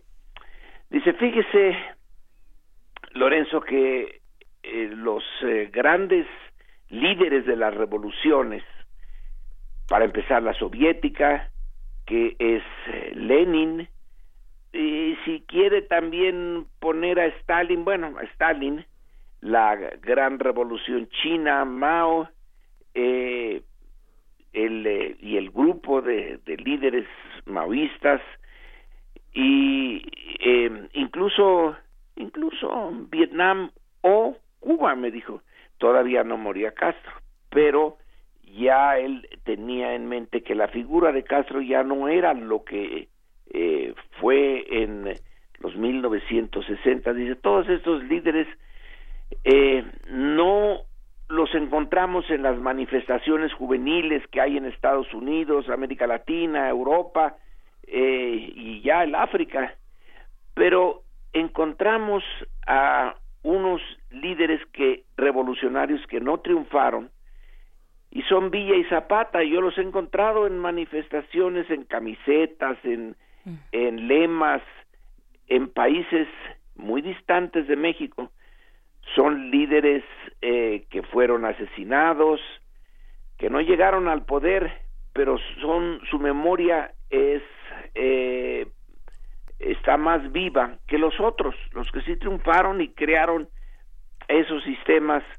que ahora tienen eh, muchísimos problemas o que ya habían desaparecido. Y creo que esta reflexión nos da pie para entrar al tema. Villa y Zapata son eh, los líderes que provienen de las clases populares, no son eh, realmente de los más desposeídos en el momento en que se lanzaron a la eh, revolución. Zapata podríamos decir que tiene un punto intermedio en su sociedad, no es un peón, no es alguien que está de lo más destituido, eh, su propia vestimenta como eh, eh, de charro, su gusto por los caballos, pero es un líder popular, un líder que encarnó la demanda del centro de México, de los campesinos del México central, que son distintos a los campesinos eh, del norte, que son los más conocidos y los que llevaron, eh, bueno, no nada más campesinos, sino pequeños propietarios, mineros, vaqueros, etcétera, del norte, que eh, llevaron el grueso de la campaña revolucionaria entre eh, los 1911 y 1916, que son los años duros de la guerra revolucionaria. Zapata representa más a las comunidades eh, de origen indígena asentadas en el centro de, de México y la demanda es pues muy simple, es la demanda por la tierra, pero a la vez ese es el bien que más eh, estimaban los el grueso de los mexicanos. En ese momento claro ya había ferrocarriles bancos minas etcétera pero el grueso estaba en la agricultura y en la ganadería. Y la tierra era el bien eh, más preciado para ellos y Zapata representaba la posibilidad de acceder a ese bien. No se eh, no comprometió su demanda la tenía en realidad el zapatismo se inicia no con la revolución mexicana que es Madero sino se inicia al lado de coincide su inicio pero no es motivada por Madero se desarrolla durante un tiempo con Madero y luego choca con Madero porque no le responde de inmediato. Luego va a chocar obviamente con el gobierno militar eh, de Victoriano Huerta y va a seguir su choque con la facción revolucionaria que finalmente se hizo del poder, la eh, de Venustiano Carranza, apoyado en particular por las fuerzas de Obregón. Y la manera de morir, que es la que se va a conmemorar mañana, es particularmente impactante. La muerte de un líder, el asesinato de un líder en, eh, eh, marca mucho la memoria de cómo eh, queda ese líder para la nación, para la sociedad de la que nació. Y la forma como murió Zapata es particularmente dramática. Shakespeare la hubiera podido eh, usar para una de sus obras e inmortalizarla, porque es la traición pura. Hay dos asesinatos de líderes en la revolución, bueno, más, pero dos marcan muchísimo eh, ese movimiento que es Madero y la traición del general Huerta y de una parte del ejército, no de todo, eh, y la manera como se lleva a cabo el crimen eh, de ese intento de llegar a la democracia por una vía no revolucionaria, puesto que Madero no era revolucionario. Pero el otro asesinato es el de Zapata. Recordemos que Zapata para 1919 pues ya no tenía una eh, importancia militar muy fuerte, pero sí que tenía una importancia política por su demanda de la reforma agraria. Y mientras siguiera vivo, eh, para Carranza y los suyos que ya intentaban estabilizar el nuevo régimen, era un problema. Entonces la decisión de eliminarlo a como diera lugar y en este caso una traición perfecta, pues eh, es eh, realmente notable. Recordemos que se usa a un eh, coronel Guajardo que tenía una lealtad ambigua o que parecía tener una lealtad ambigua en el estado de Morelos. Por un lado estaba con el, el grupo carrancista, eh, y coqueteando con la posibilidad de pasarse al zapatismo, pero el zapatismo estaba militarmente ya en una situación muy difícil. eh, la sospechas de Zapata cuando le ofrece su alianza y su cambio de bando, que no es eh, único en la revolución, son muchos los cambios de bando que ocurren en esta revolución y en muchas otras, tenía eh, sus dudas, pero eh, Guajardo llega a un extremo para mostrar su decisión de pasarse eh, de el bando carrancista a Zapata, pues eh, decide que en la zona que él domina hay una eh, una serie de demandas por abusos, unas demandas de los pueblos y Zapata le dice que eh, tome cartas en ese asunto de las denuncias que han hecho los pueblos. Y vaya que si toma cartas. Fusila a 59 de sus propios soldados, sí, de soldados carrancistas. Y esa es, ese es el precio que eh, paga, bueno, pagaron otros, que Guajardo le ofrece a Zapata para convencerle de la seriedad de su oferta. Y Zapata acepta ir a la hacienda de Chinameca, que era el cuartel general de Guajardo. Llega con una escolta, una escolta de de diez hombres nada más. Y los deja en la cerca de la puerta de la hacienda. Y cuando él se acerca con un ayudante nada más y pasa el dintel está formada la tropa de Guajardo. Se dan eh, el corneta de órdenes se supone va a dar los toques eh, de honor a un general porque eh, así corresponde en el ritual de entonces y creo que sigue siendo el mismo de ahora cuando un general visita un cuartel.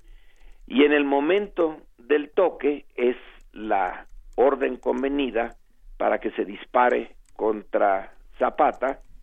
Y bueno, no le dan tiempo ni a él ni a su ayudante de nada. Y ahí quedó eh, Zapata, la eh, figura, la fotografía del cadáver de Zapata se difunde por todo el país. Y bueno, se supone desde la óptica carrancista eh, y del general Pablo González, que era el encargado de someter a sangre y fuego a Morelos, que el asunto queda terminado.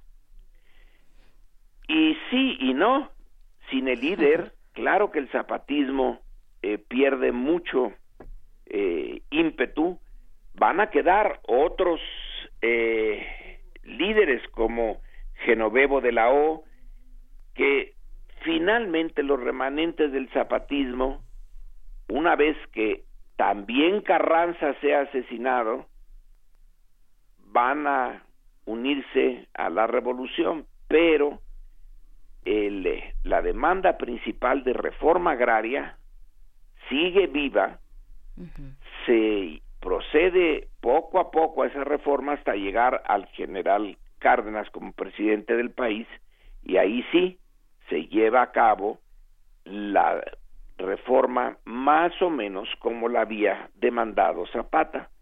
Así que Zapata asesinado se convierte en la figura de el héroe sacrificado, del héroe que proviene de las clases populares, que nunca, nunca eh, eh, torció sus demandas principales, que fue eh, fiel a ellas y no se dejó em, pues doblar en eh, negociaciones o en lucha, dependiendo de cada momento, y muere eh, fiel a su propósito.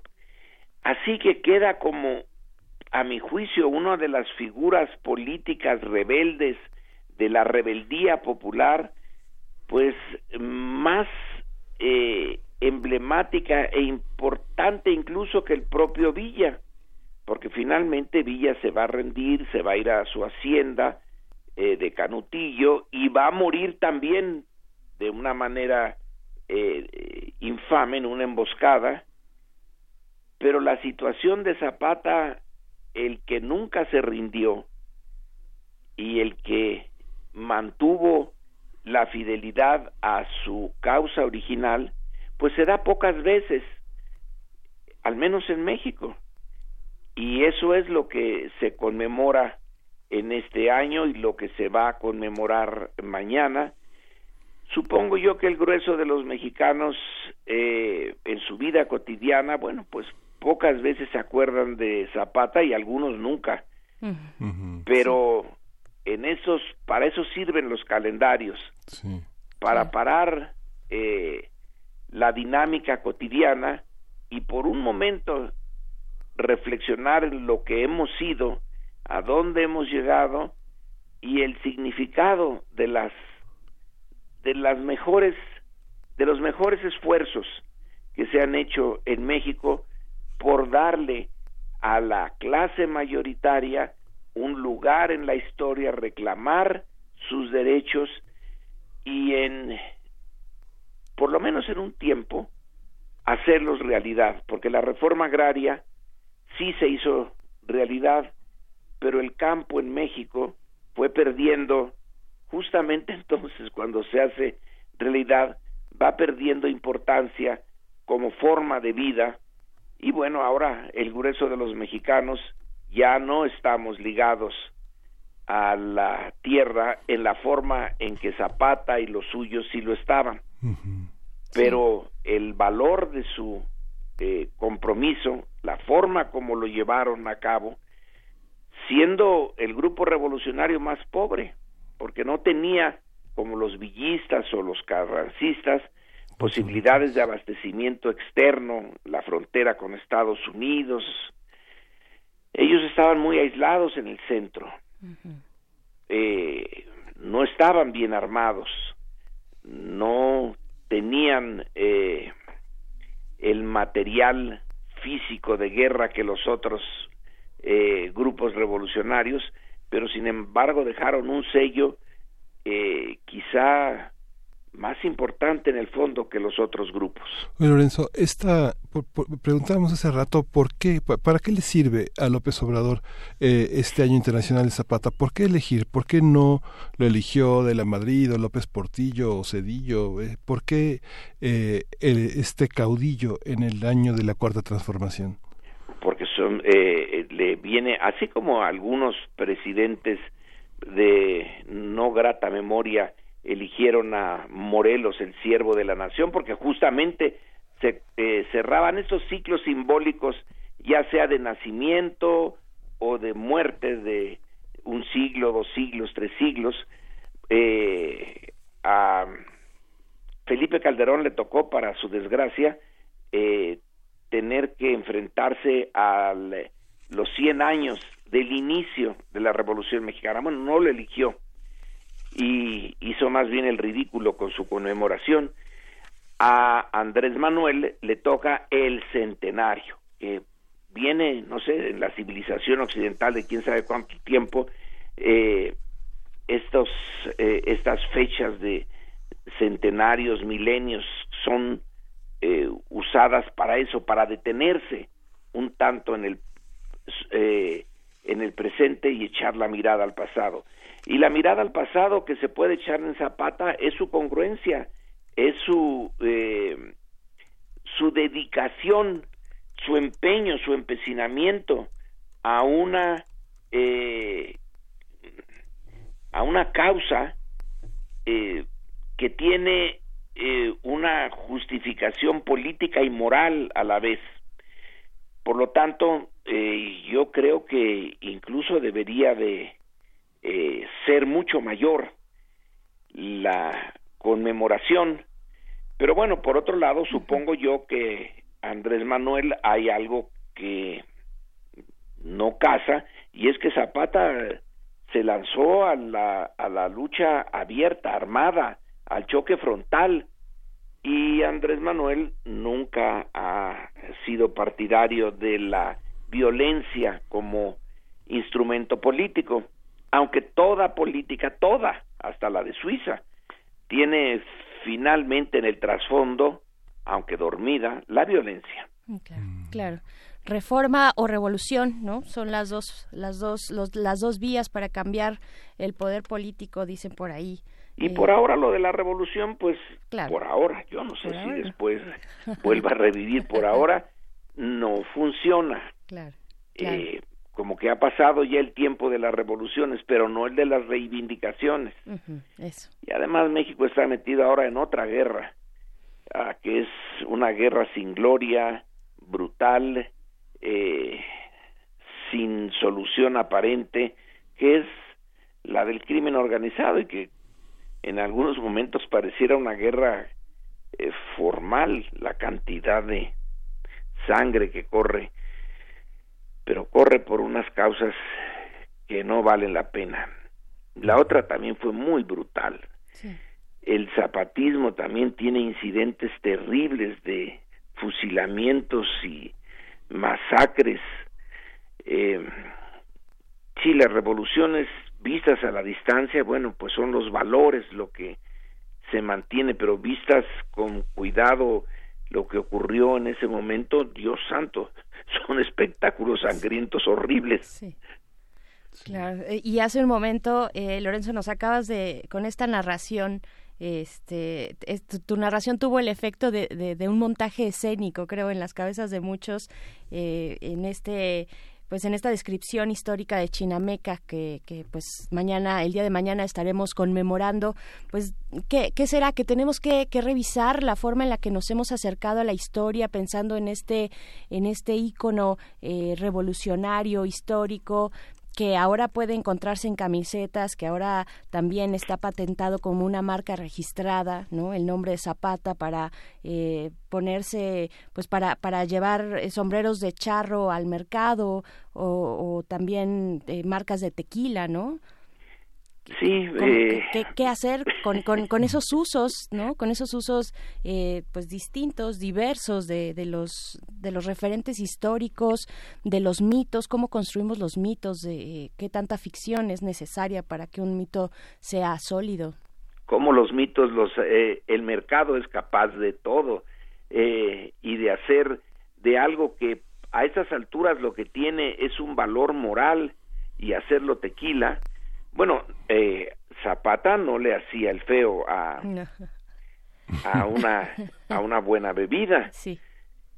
Pero no es ese el punto, eh, sino es recordar el compromiso de un líder y de un movimiento con un valor profundo que es eh, el de restituir a las comunidades rurales eh, que fueron eh, despojadas de sus eh, bienes por un sistema político con el uso de la fuerza, bueno, la fuerza contra la fuerza, pero una una fuerza con un con una demanda eh, moral y es curioso, la, eh, el lema zapatista que más se recuerda es el de tierra y libertad, ¿no? Que no es de Zapata, sino es de los anarquistas. Sí. Eh, lo, lo tomaron y, y, les vino pero como anillo al dedo. Muy bien eh, muy buen lema eh, el de tierra eh, y libertad que era un que en dos palabras es el compendio eh, de una demanda vieja que con sus cambios porque estamos en el siglo XXI, sigue siendo vigente. Pues sí, ahí está, pues pues sí, sigue siendo vigente y, pues no es lugar común, ¿no? O, o, pareciera un lugar común o romantizar, pero la defensa de la tierra sigue sigue hoy ahí en el campo no, no en la ciudad, sino en el campo en este siglo XXI. Querido Lorenzo Meyer, pues muchas gracias, gracias por compartir esta visión, esta, este acercamiento histórico de lo que va a ocurrir mañana, pues esperemos a ver qué tanto eco tiene, a ver qué tanto esfuerzo se le ha puesto por parte del gobierno, pues para eh, conmemorar estos 100 años de lo ocurrido en Chinameca. Muchas gracias, Lorenzo. Y de parte de la sociedad, porque finalmente el gobierno puede ser la, el acicate, pero la sociedad es la que tiene eh, que reivindicar esos valores. Si no lo hace, peor para ella. El héroe finalmente ya está muerto. eh, lo que queda de vivo pues son sus valores y sus ideas y si la sociedad no los eh, considera no les da la importancia pues es la sociedad la que pierde. Sí sí perdemos todos. Pues gracias. nos quedamos con tu reflexión Lorenzo. Muchas gracias. Gracias buen Lorenzo. día. Un abrazo buen día para ti. Vámonos con algo de música, Miguel Ángel. Vamos, a escuchar, a escuchar de Bing Crosby y de Andrew Sister a Centuch at the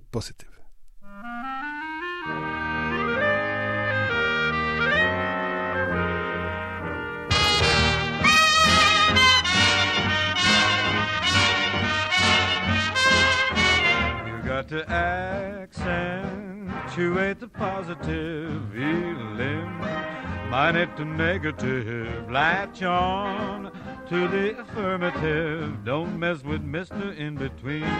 You got to spread joy up to the maximum. Bring gloom down to the minimum. Have faith or pandemonium liable to walk upon the scene. To illustrate his last remark Jonah in the whale, Noah in the ark. What did they do just when everything looked so dark? Man, they said we better accentuate the positive, eliminate the negative, latch on to the affirmative. Don't mess with Mr. In Between. No, do not mess with Mr. In Between. Do you hear me? Oh, listen to me, chillin' Anna. You will hear about the eliminating of the negative and an accent on a positive. Gather round me, children, if you're willing, and sit tight while I start reviewing the attitude of doing right. You gotta accentuate the positive, eliminate the negative, latch on to the affirmative. Don't mess with Mr. In Between. You got to spread joy up to the maximum, bring gloom down, down to the minimum. minimum then Otherwise, Otherwise, pandemonium liable to walk upon the scene. to illustrate, Well, illustrate. my last remark. You got the floor. Jonah, Jonah in the whale, Noah in the ark. What did they say? What did they say? Say when everything looks so dark. Man, they said we better accentuate the positive, eliminate the negative. Latch on to the affirmative. Don't mess with Mr. In Between. No, don't mess with Mr. In Between.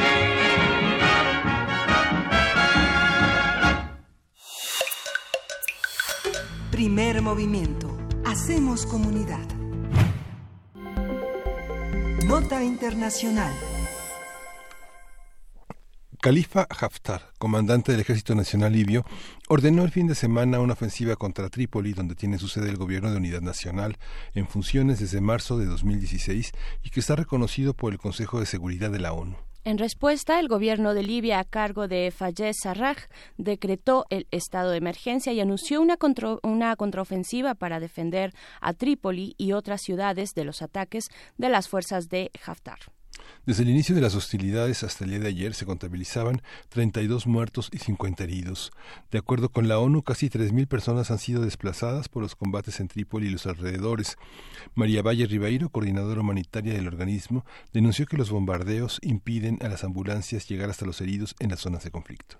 Haremos un análisis de la situación en Libia, quién es Khalifa Haftar y qué quiere ¿Qué quiere? Queremos saber, eh, así como la reacción del gobierno de Libia y los organismos internacionales. Para ello nos acompaña el doctor Jorge Tenorio, doctor en Ciencias Políticas y Sociales, maestro en Relaciones Internacionales, integrante del Seminario Permanente de Estudios Africanos y profesor del Centro de Relaciones Internacionales de la Facultad de Ciencias Políticas y Sociales de esta universidad, especialista en estudios de África. De esta manera te damos la bienvenida, Jorge Tenorio. Gracias por estar aquí conversando pues de este, de este tema puntualmente, lo que ocurre en Libia. Bienvenido. Buenos días, eh, Berenice, Miguel Ángel, ¿qué tal? Buenos días. Buenos días, Jorge. Pues, eh, ¿con qué iniciar? Danos, eh, compártenos un panorama, una, un, balance de este, eh, pues, de esta contraofensiva hacia el Ejército Nacional Libio.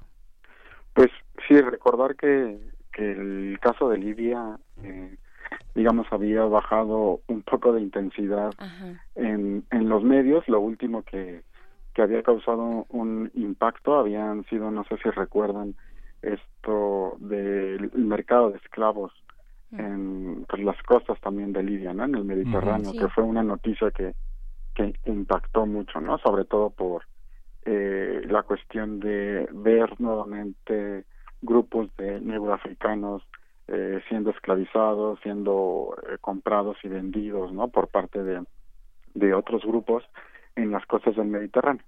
Eh, a causa también del contexto de eh, pues la lucha eh, contra el terrorismo y particularmente contra el Estado Islámico en en, en eh, digamos en el año 2014 aproximadamente 2014 entre, y 2016 entonces hoy nuevamente Libia se pone en el centro debido pues ya también a una digamos cuestión que tiene eh, eh, sus inicios pues desde la caída del régimen de Muammar Gaddafi, eh, que sucedió en el 2011 y esto es muy muy importante debido a que a partir de, de este derrocamiento de este asesinato en 2011 pues Libia ha quedado de alguna manera sumida en una inestabilidad eh, política, económica, social eh, que no se había visto ni siquiera en los eh, digamos en las décadas eh, que duró el gobierno de, de Muammar Gaddafi.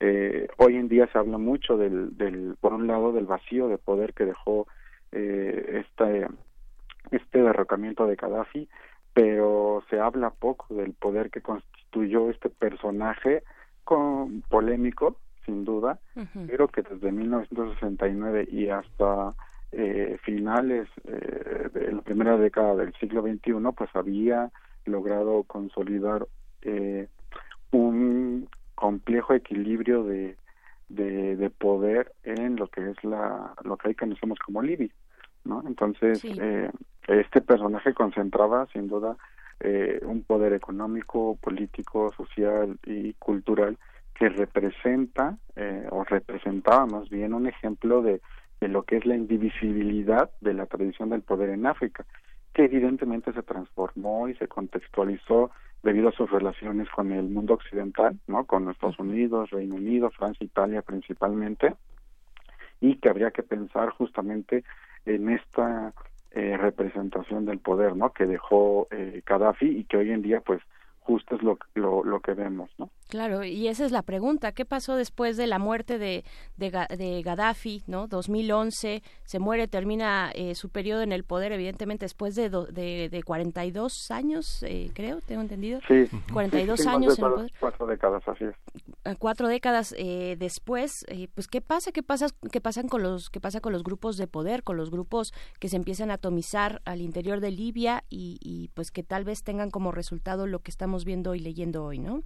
Sí, sí, justo eh, estos, todos estos grupos que alguna vez se, reunieron eh, a partir del 2011, un poco antes, para para eh, derrocar el, el, régimen libio de, de Gaddafi, eh, también impulsados en algunos casos por eh, las llamadas potencias occidentales extranjeras. Eh, particularmente me gustaría mencionar el caso de Francia, porque fue un secreto a voces que se develó justo con la muerte de Gaddafi, eh, con el financiamiento a la campaña del expresidente Sarkozy, eh, con dinero libio. ¿no? Eh, fue el propio hijo de, de Gaddafi, uno de los hijos de Gaddafi, quien eh, dice públicamente o hace públicamente estas declaraciones y que incluso en, Francia se llevó a cabo o se lleva a cabo una investigación al, respecto, ¿no? Una compleja red de distribución de, dinero que eh, pues llevó al banquillo a Sarkozy por eh, actos de corrupción. Entonces, esto es muy importante porque para algunos esto fue el detonante de eh, la caída del régimen de Gaddafi, más allá de las explicaciones geopolíticas sobre los recursos no petroleros de, Libia o más allá de algunas otras situaciones fue justo esta cuestión no eh, además de esta intervención eh, extranjera particularmente de, Francia pues eh, recordar también que eh, muchos eh, excompañeros excombatientes de Gaddafi digamos en el, en el en el golpe que dieron en el 1969 participaron también y uno de estos es justamente Haftar, ¿no? Del que estamos hablando, que participó en el 69 con, con Gaddafi y que regresó en 2011 después de haber estado exiliado eh, un par de décadas en Estados Unidos, regresó para luchar y unirse a, las fuerzas eh, anti-Gaddafi, ¿no? Entonces, en el 2011 todas estas milicias rebeldes que conformaban distintas ideologías, de diferencias diferentes pertenencias socioculturales y con distintas perspectivas políticas se unen, como lo comenté, algunas veces apoyadas eh, desde el extranjero contra este eh, llamado eh, dictador, ¿no? eh, pues la era, eh, finalmente la era post-Gaddafi se representa primero a partir del Consejo General de Transición, que eh, fue, digamos, sucedido por el Congreso General de la Nación, ambos con, con sede en Trípoli, una de las tres eh, regiones principales eh, en Libia, junto con eh, la Sirenaica, que está al este, y el Fesan, que ocupa la, la, la zona central. Finalmente, en 2014, mediante elecciones, el Congreso General de la Nación tendría que haber sido sustituido por la Cámara de Representantes. Fue unas elecciones eh, que, que, se realizaron en 2014 y que eh, daba paso a un nuevo cuerpo legislativo, ¿no? Sin embargo, es ahí cuando también empiezan eh, los problemas debido a la pugna que se da entre la Cámara de Representantes y el antiguo Congreso General eh, de la Nación con sede en Trípoli. Entonces, a partir de esta eh, disyuntiva de eh, generar un nuevo cuerpo eh, eh, en el poder legislativo es que empiezan eh, los disturbios, las discrepancias entre estos dos órganos legislativos ¿no? que, se, que, que se encuentran en Libia y que uno de ellos, la Cámara de Representantes, tuvo que trasladarse a la ciudad este de Tobruk, que es de donde empiezan también a generar otro tipo de, de dinámicas, ¿no? Eh, sobre todo apoyadas por el Ejército Nacional de Libia. Claro, tal vez, eh, y en este punto sería bueno abordar también eh, el, el, pues el perfil eh, de este personaje, Hafter, este, este, pues mariscal de campo, este, este integrante del ejército, pues que ahora está en esta situación con Trípoli. ¿Qué decir de él? Pues mira, eh, como se los comenté, Khalifa Haftar eh, fue uno de los tantos combatientes que en 1969 eh, derrotaron junto a Muammar Gaddafi al eh, ex-rey Idris y eh, a partir de ese momento, bueno, formó parte de eh, el grupo cercano a, a Muammar Gaddafi. eh, pues, durante el periodo de eh, el gobierno de Gaddafi tuvieron algunos desencuentros y finalmente tuvo que oír eh, eh, o fue exiliado, no, estuvo exiliado en Estados Unidos un, un par de décadas.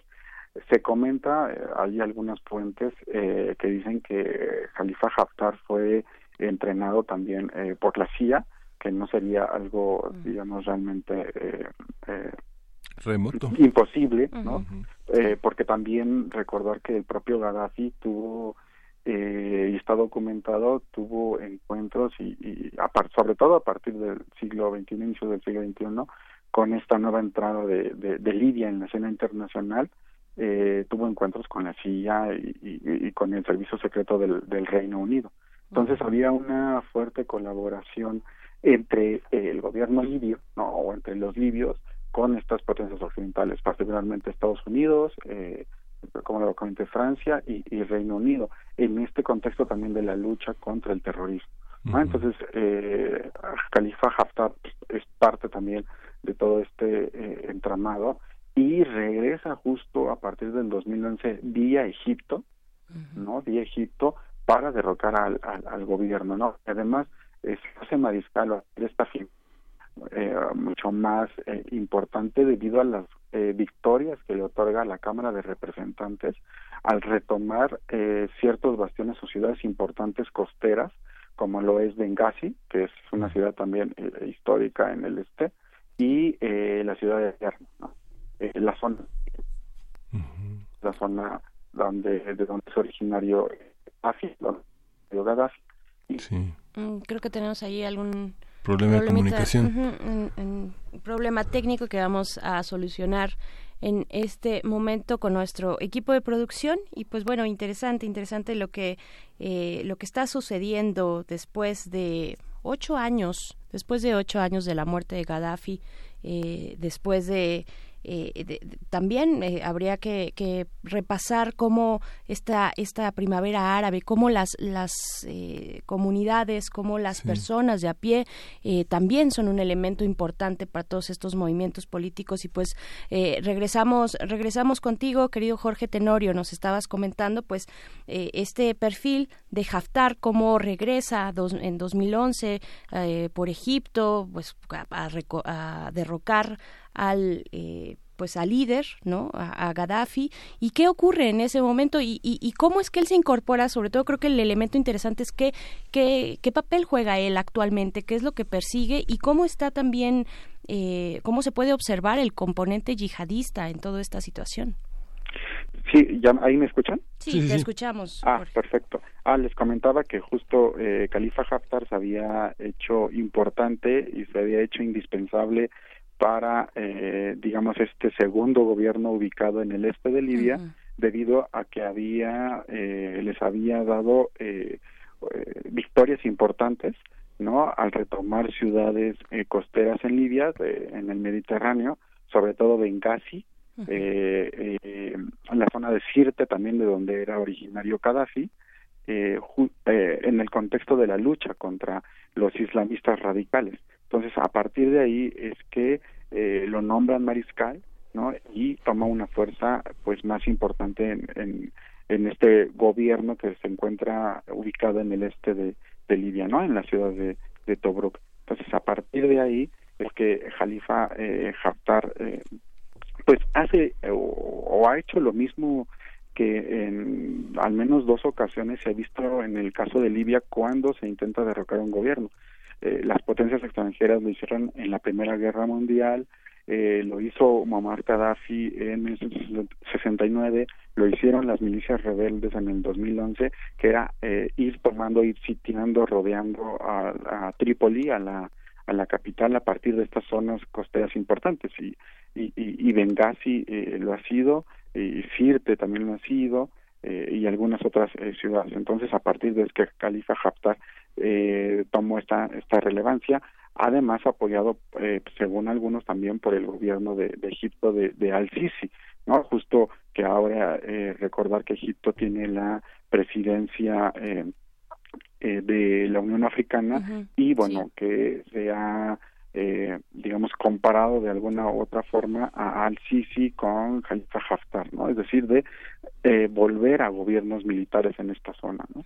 Entonces, este, digamos, eh, esta eh, unión o, este posible lazo entre Egipto, que además ya también eh, eh, recibió a Khalifa Haftar en, en algún momento, eh, es un, uno de, los lazos que preocupa a la comunidad internacional para no volver a estos regímenes militares en la zona. Claro, y, y, mientras tanto, y, y, mientras todo esto sucede y se reparten el pastel unos a otros, militares y civiles, dictadores y demás, pues ¿qué, qué pasa con la, con la ciudadanía? ¿Qué pasa con, con el pueblo? ¿Cuál es, eh, cómo ha venido también transformándose a partir de, pues ya eh, dejar o, o, ir sacudiéndose tal vez poco, muy poco a poco y dolorosamente los 42 años de dictadura de Gaddafi? Esto es algo eh, importante justo porque se trata nuevamente, o lo que vemos es eh, de eh, la implantación de un régimen eh, político ajeno a la tradición política de esta zona.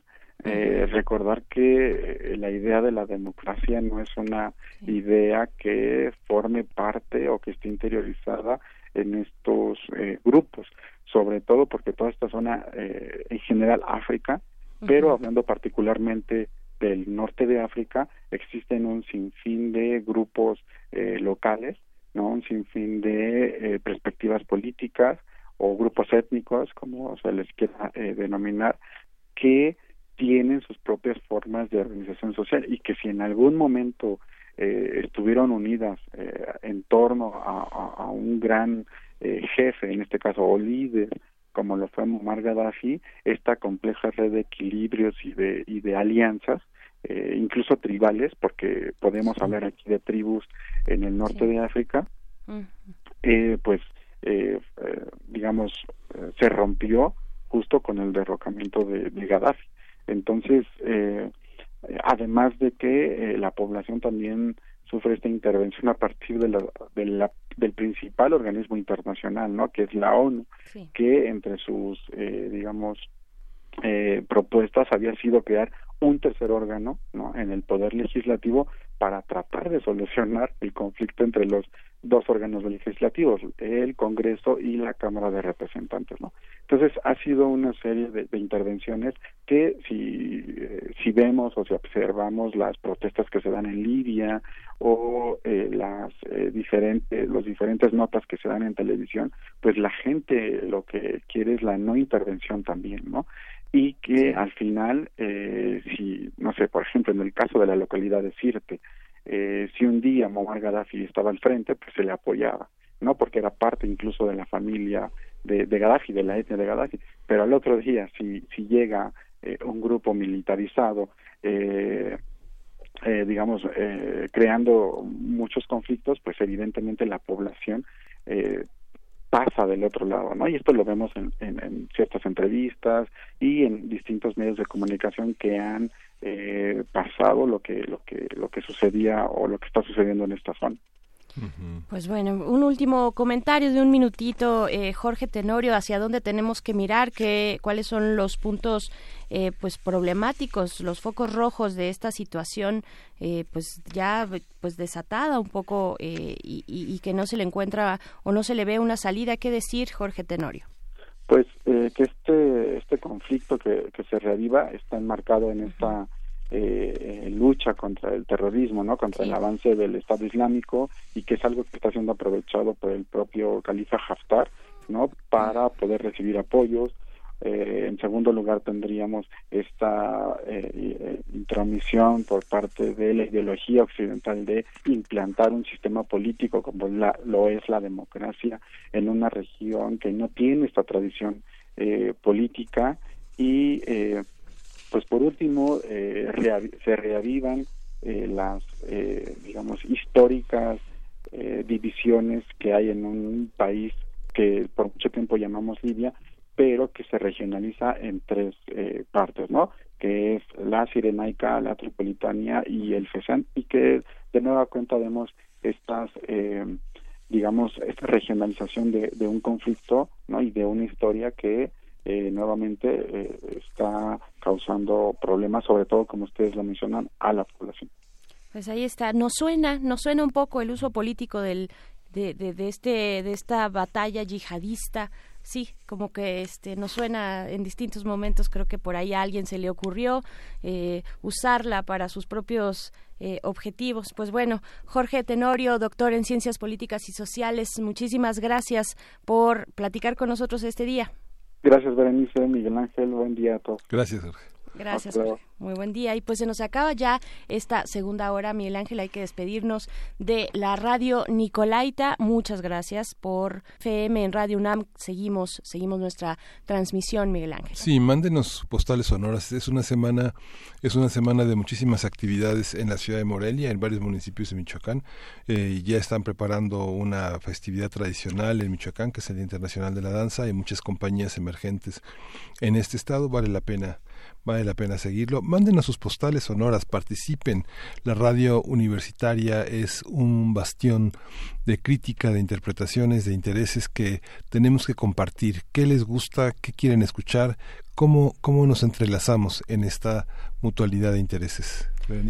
Pues sí, y nos vamos a despedir de esta segunda hora con regalos, regalos para ustedes. Tenemos cinco pases cinco pases dos por uno, cinco pases dobles para el monólogo musical Heroínas Transgresoras que tendrá lugar en la Tetería, en la Sala B. Esto se localiza en Tabasco 152 en la colonia Roma Norte y los pases son para la función de del miércoles 17 de abril a las 9 de la noche. Todavía tienen tiempo para apartar este día y lanzarse a la tetería eh, a ver heroínas transgresoras. Tienen que la instrucción para ganarse los boletos antes de que marquen ni nada, no, no, no, no se van por teléfono, tienen que seguirnos en nuestras redes sociales, específicamente en Twitter, que es arroba PMovimiento, nos siguen ahí, nos mandan un tweet con su nombre completo y el hashtag heroínas transgresoras. Eh, estos pases se entregarán en las taquillas 30 minutos antes del evento. Así es que, bueno, ahí está, el evento es el 17 de abril a las 9 de la noche. Heroínas transgresoras, hashtag heroínas transgresoras. Tenemos cinco pases dobles, pues esta cortesía eh, de primer movimiento para ustedes. Eh, sí, son cinco dos por uno. 5 2 por 1 ya nos dijo aquí la producción. Ahí está, ahí está el dato correcto, este monólogo musical, Heroínas Transgresoras. Y con esto nos despedimos de la segunda hora. quédense aquí, regresamos, eh, pues porque todavía queda mucho más aquí en primer movimiento. Síguenos en redes sociales. Encuéntranos en Facebook como Primer Movimiento y en Twitter como arroba PMovimiento. Hagamos comunidad.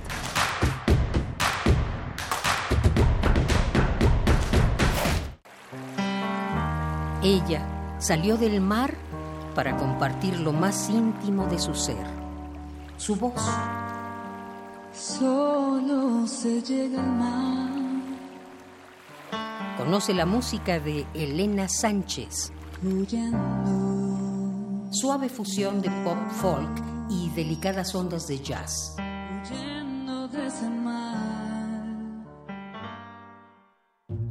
Viernes 12 de abril a las 21 horas en la sala Julián Carrillo. Entrada libre. Sé parte de una velada mágica. Sé parte de intersecciones, donde la música converge. Radio UNAM, experiencia sonora.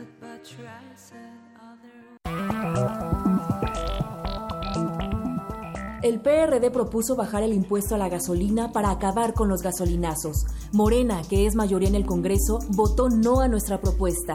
Seguiremos luchando para acabar con los gasolinazos. Sí es posible que el precio de la gasolina baje ya. Trabajemos juntos, no hay pretextos. Exige a los diputados de Morena que apoyen la propuesta del PRD y terminemos con los gasolinazos. PRD los incendios forestales acaban con la vegetación y contaminan el aire. Además, provocan la muerte de muchas especies animales y la migración de otras. Si ves un incendio forestal, repórtalo al 911 o al 01800 4623 6346. Prevenirlo es más fácil que combatirlo. Sistema Nacional de Protección Civil. Secretaría de Seguridad y Protección Ciudadana. La música, la partitura, la idea y la persona detrás. Escuchemos a los autores en Fa, nuestros compositores en síntesis. Un espacio de entrevistas a jóvenes creadores mexicanos de música académica, todos los jueves a las 11 de la noche. O sintoniza la retransmisión los domingos a las 7 de la tarde 96.1 de FM. Radio UNAM, Experiencia Sonora.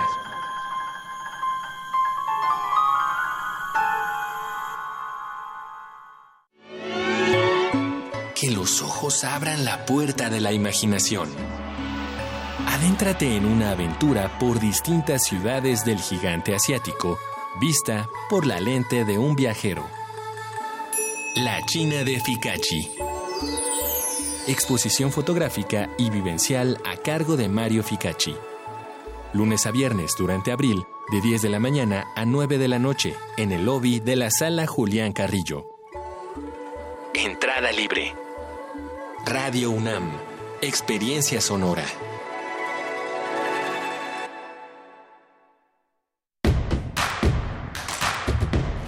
Encuentra la música de primer movimiento día a día en el Spotify de Radio UNAM y agréganos a tus favoritos.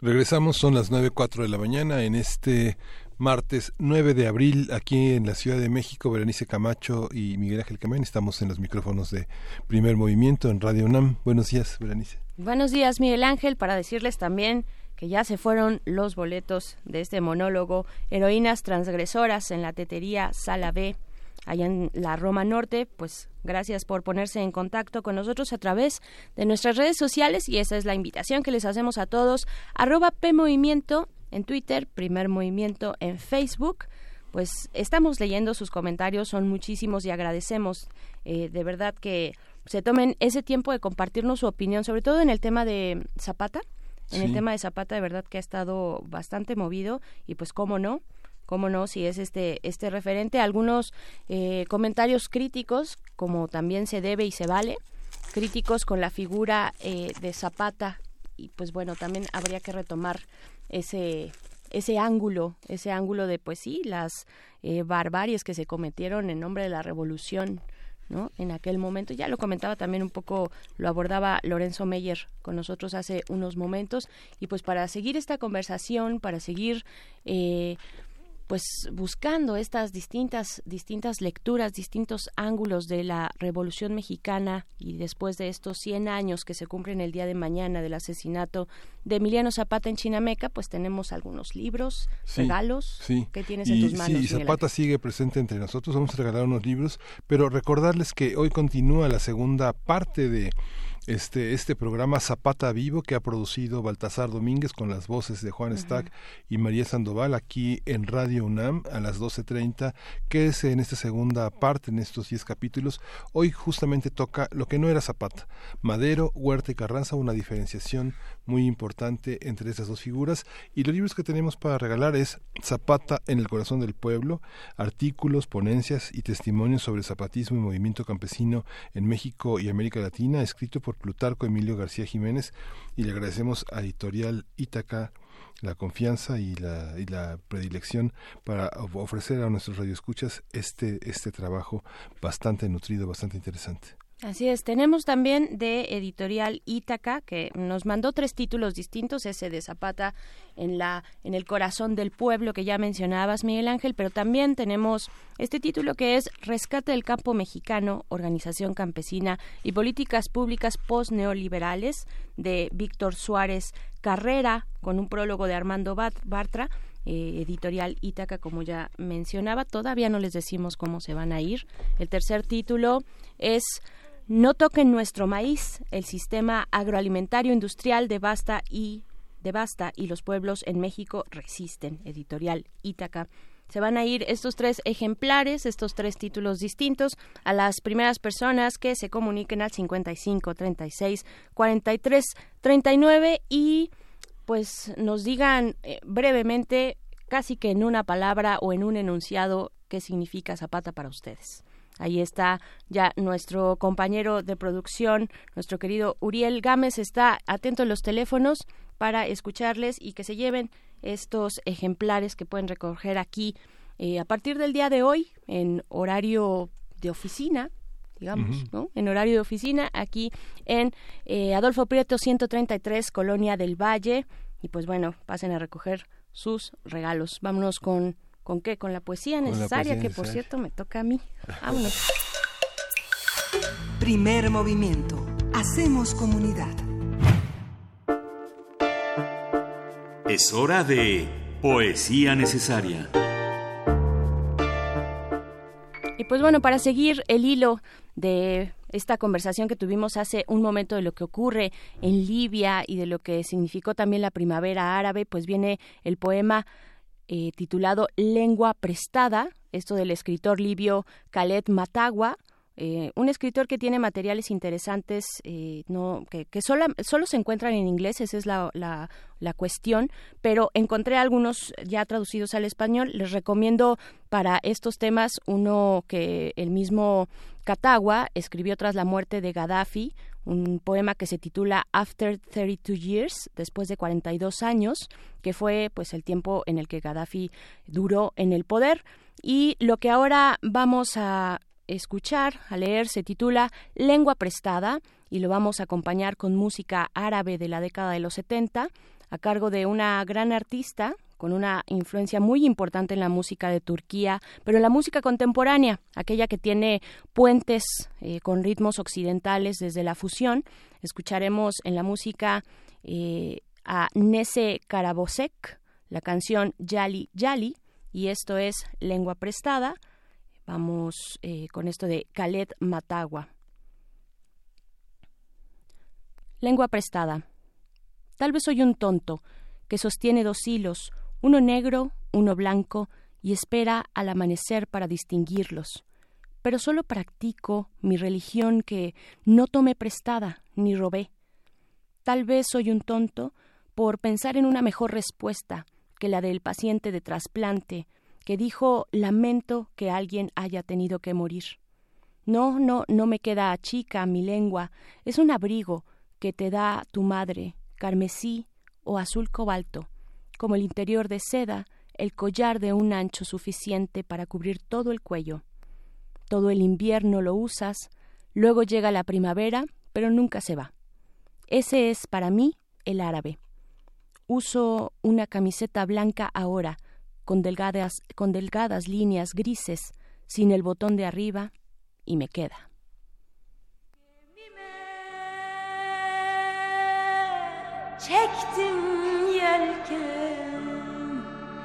Ben sılama giderken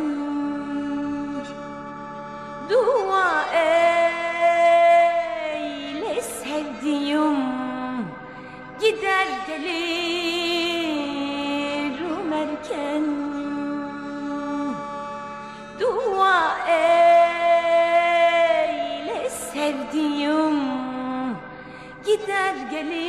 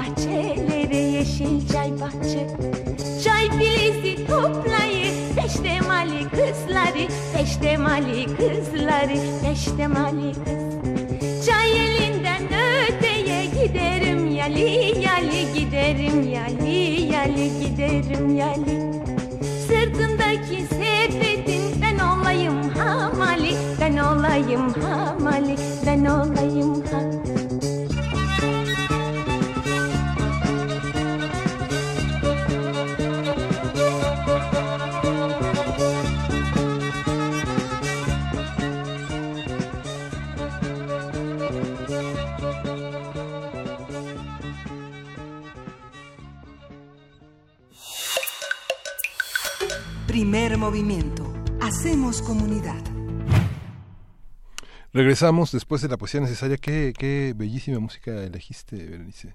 Eh, qué bueno, qué bueno que les gustó. Díganos también ustedes qué quieren escuchar y se los podemos poner cuando sea viernes de complacencias. Sí, eh, justamente ayer comentábamos con eh, en la junta con nuestro equipo de producción y nuestro equipo de planeación la carta conmovedora que el equipo de Botellita de Jerez hizo en torno a la muerte de su más sentido integrante, la pérdida de Vega Gil ha sido una una, pérdida enorme para este conjunto de músicos que desde hace muchos años han sido una parte fundamental del escenario popular musical del rock mexicano. Y Francisco Barrios, el Mastuerzo, Santiago Ojeda y Rafael, eh, el señor González, hicieron una carta en la que justamente se solidarizan con este movimiento, con la necesidad de seguir denunciando.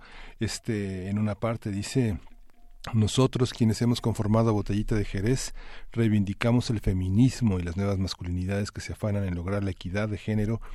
Como sujetos históricos nacidos en la segunda mitad del siglo XX, nos oponemos a los fundamentalismos, vengan de donde vengan, ya sea desde la violencia machista recalcitrante o de individualismos pseudofeministas de corta memoria y alianzas frágiles. Vale mucho la pena leer toda esta carta, son cuatro cuartillas, son cuatro páginas en las que hay una seria reflexión se propone una seria reflexión en torno al suicidio en general, eh, privarse de la propia vida y bueno, la necesidad de buscar ayuda profesional y de hacer comunidad. Eh, nosotros en la universidad estamos eh, muy orgullosos, muy contentos de que haya este espacio en la abogacía general para que se recojan, para que haya un protocolo que tenga el seguimiento de todas estas denuncias y no dejarlo, no dejarlo atrás, convocar a todas las universidades del país a que no dejen no dejen atrás esta necesidad de protocolizar, de tener una metodología y de tener la preparación necesaria para enfrentar estos eh, nuevos retos de igualdad, de equidad, de solidaridad, de sororidad. Por supuesto, y también es una manera muy dura, muy dura, pero de recordarnos, de alertarnos que tenemos que hablar de salud, de salud mental eh, y dejar de romantizar eh, estos padecimientos. Creo que, pues bueno, sí, hay que poner atención a esta carta, hay que poner atención a empezar a sanar todos y todas juntas, eh, porque pues hay, hay consecuencias, consecuencias muy graves y, definitivamente eh, queremos que esta violencia ya se detenga, esta violencia en contra de las mujeres se detenga y pues bueno, estaremos dándole seguimiento como lo hemos hecho en estas semanas aquí en Primer Movimiento. Sí, no, no, minimizar, no minimizar las quejas, ¿no? Las mujeres tienen que ser amigas de las mujeres y no enjuiciar este, todas las quejas tienen que ser recibidas y todas las quejas tienen que estar escuchadas y protocolizadas, no, no minimizar. Así es, es una, un tipo de alianza estratégica esta cuestión de la sororidad. No es que todas vayamos a ser amigas, sino que eh, son, son alianzas estratégicas frente a una violencia estructural. Pues bueno, dejamos este tema por ahora porque vamos a nuestra mesa del el día cuando son las 9 con 16 de la mañana. Primer movimiento Hacemos comunidad. La mesa del día. Este martes se celebran elecciones anticipadas para el Parlamento de Israel. De acuerdo con los sondeos más recientes, el favorito en las urnas es el partido Likud del primer ministro Benjamín Netanyahu. Si gana y reúne los apoyos necesarios, Netanyahu ejercería el mandato por quinta vez. El principal rival del actual primer ministro es el general, el general Benny Gantz, ex jefe de las Fuerzas Armadas, que encabeza la alianza de centroizquierda azul y blanco. 6.3 millones de votantes están convocados para elegir entre 41 alianzas o partidos individuales que compiten por los 120 escaños en el Parlamento. Dependiendo del resultado y de las coaliciones y alianzas que se formen, el presidente de Israel, que en la actualidad es Reuven Rivlin, tiene que consultar a todas las partes para elegir a la persona más adecuada para ocupar el cargo de primer ministro. Así es, eh, conversaremos sobre el proceso electoral en Israel, cómo se están definiendo las fuerzas políticas, qué papel juega Netanyahu y hacia dónde se perfila la situación eh, entre Israel y Palestina. Para ello nos acompaña el doctor Moisés Garduño, profesor de la Facultad de Ciencias Políticas y Sociales de esta universidad, especialista en estudios árabes e islámicos contemporáneos. Y de esta manera te damos la bienvenida, doctor Moisés Garduño. Gracias por estar aquí en primer movimiento de nuevo. Buenos días, Berenice. Buenos días, Miguel Ángel. Y buenos días a todo nuestro amable y querido auditorio de Radio UNAM. Muchas gracias por, por invitar. Gracias, Moisés. Al contrario, a ti, Moisés. Estaremos, eh, estamos esperando eh, lograr desde la producción contactar también con el doctor Francisco Daniel Abundis Mejía, eh, que ya lo habíamos anunciado por la mañana. pero mientras vamos a aprovechar que tenemos esta lectura, esta lectura especialista tuya, Moisés Garduño, ¿Qué decir? ¿Qué, ¿Qué, está pasando frente a, esta, a estos comicios, frente a esta jornada electoral? Eh, ¿Qué está pasando en Israel y qué papel están jugando también las distintas oposiciones? Vemos que hay 41 alianzas o, partidos distintos que competirán por estos 120 escaños. ¿Qué decir? Sí, eh, para que nuestro auditorio eh, y juntos podamos comprender mejor de qué se tratan estas elecciones, hay que comenzar pues diciendo que se trata de una elección anticipada de lo que en Israel se llama la Knesset, que es un órgano, digamos, legislativo que contiene 120 asientos y que en el caso de las elecciones no se hacen elecciones por nombre de candidatos, sino se hace por medio de partido. Es decir, que se trata de un sistema de representación proporcional. Eh, cada partido debe de tener hasta 3.25% de los votos para entrar y permanecer en la Knesset. Y eh, digamos que el resultado se conoce por medio del partido que más asientos o más votos gane para tener un asiento. Y eh, al final bueno tiene que formar un gobierno con las otras coaliciones que resultan en segundo o tercer lugar consecutivamente. Y eso lo decide junto con el presidente como bien dijo Miguel Ángel en la introducción pero lo más relevante hay que hay que decirlo con todas sus letras. la Knesset y es el órgano del cual emanan las leyes que administran la vida política en Israel, pero también es el órgano de donde emanan las leyes que administran la ocupación de Palestina. Entonces, es un órgano sui generis en el sistema internacional, porque si bien se dice ser el eh, espíritu de donde salen las leyes de lo que Israel dice que es la democracia, la única democracia del Medio Oriente, es su generis en el sentido de que esta, y cito con comillas, democracia, pues sí administra una ocupación militar desde el año de 1967 con tintes autoritarios. Eso es lo que hace su generis a esta elección de la Knesset, que, eh, digamos, eh, eh, crece alrededor de un sistema político que no se puede desvincular de una ocupación militar con todas las consecuencias humanitarias, eh, jurídicas a nivel internacional que viola, eh, por supuesto, de seguridad que esto implica, ¿no? Entonces, esa es la importancia de todo esto y, por supuesto, pues vamos a tener a los actores políticos que están contendiendo por un asiento en esta Knesset con lemas y propaganda de campaña pues sumamente preocupantes desde mi punto de vista en la política israelí. Al menos podemos contar cinco puntos de campaña en donde los candidatos desde los partidos que están en el gobierno como Likud y su coalición hasta los de derecha extrema o radical como Casa Judía o algunos de izquierda mantienen. los temas son Jerusalén, Cisjordania, Gaza, la solución del conflicto y la polémica alrededor de la ley del Estado judío o del Estado-nación que fue votada el año pasado, ¿no? Y cada uno de estos partidos tiene su propia postura sobre estos temas, algunos más extrema y más, eh, digamos, dura en el término de la retórica y otros un poco más conciliadores, aunque comparten eh, la transversalidad de justamente ir eh, por más territorio, por segurizar aún más Gaza, por mantener el estatus de Israel como Estado judío, obviamente excluyendo cualquier otra posibilidad con respecto a los palestinos que viven dentro de Israel y dentro de los territorios ocupados por Israel.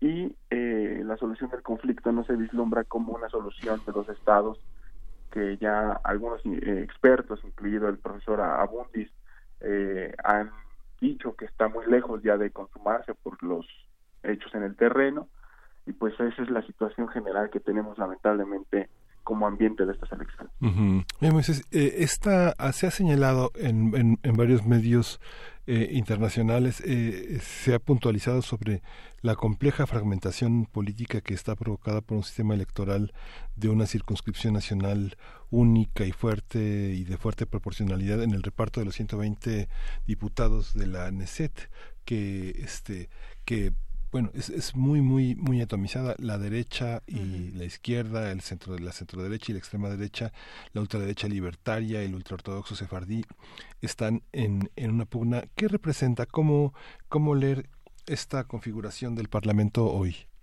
Bueno, particularmente ahora lo que lo que sabemos es que los partidos de derecha y de derecha radical han ido tomando camino, han ido fortaleciéndose en el sistema político. En efecto, el sistema político está diseñado para crear una especie de competencia, pero también después de la misma crear un proceso de reconciliación. Esto para evitar una fragmenta, una polarización política como ocurre en otras en otros países.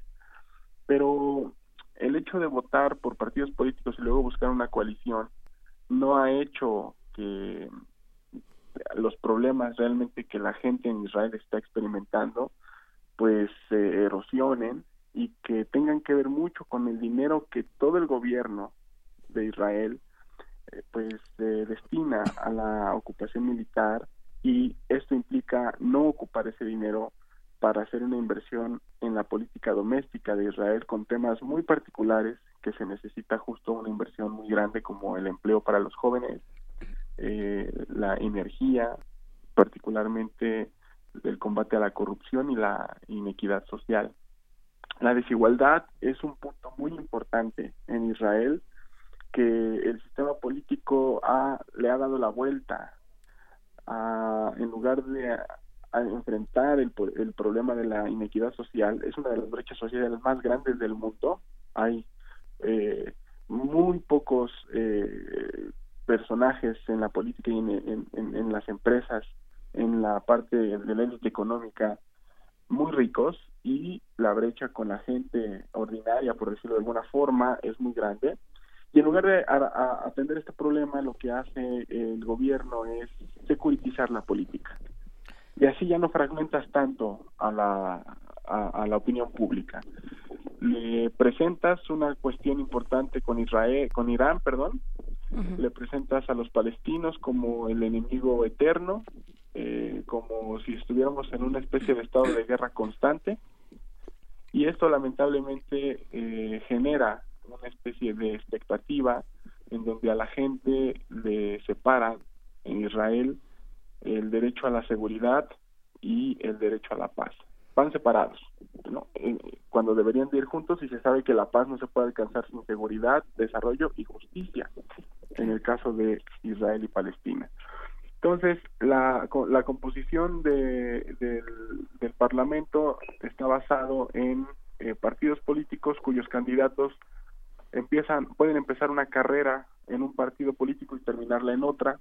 ¿sí? Eh, aquí no estamos diciendo nada nuevo, tiene que ver justo con los intereses de los de los líderes pero lo que importa en el sistema político de Israel no es tanto qué tipo de coalición o partido esté respaldando cierta candidatura sino los bloques que se pueden llegar a hacer una vez conformando el gobierno los bloques que de repente puedes tener a un Likud como el de Benjamin Netanyahu eh, gobernando junto con gente que pertenece a un partido de derecha extrema como Casa Judía y de repente eh, darle un espacio como el Ministerio de Justicia a personajes como Ayelet Cheket, que es esta eh, candidata que ahora vemos también en las, en las elecciones y en las campañas enunciando metafóricamente el aroma del fascismo como un aroma que a ella le huele a democracia. Eso es literal en la campaña política de Ayelet Chaquet, por ejemplo y eh, así sucesivamente, ¿no? El sistema político está diseñado para ir cambiando y para irse adecuando a las circunstancias políticas y evitar la fragmentación que viene Miguel Claro, les recordamos que estamos conversando con el doctor Moisés Garduño y a esta charla se une también el doctor Francisco Daniel Abundis Mejía, doctor en ciencia política por esta universidad, profesor de la Escuela de Gobierno y Ciencias Sociales del ITES eh, Campus Guadalajara. Te damos la bienvenida, eh, Francisco Daniel Abundis. Pues ya estamos un poquito adelantados en esta conversación, digamos, en las partes generales de que, eh, quiénes son estos grupos que, que están conformando la propuesta electoral que está a las puertas en Israel y pues preguntarte a ti también, eh, darte la bienvenida y preguntarte pues no son pocas las implicaciones de un poder político como este cuando tenemos esta relación con Palestina, eh, de esta subyugación hacia otros territorios. ¿Qué, qué decir, con qué iniciar esta conversación, eh, Daniela Bundis? Hola, buenos días, Berenice. Hola, muy buenos, días. Una disculpa, tuve un pequeño percance de tráfico. ¿Todo bien?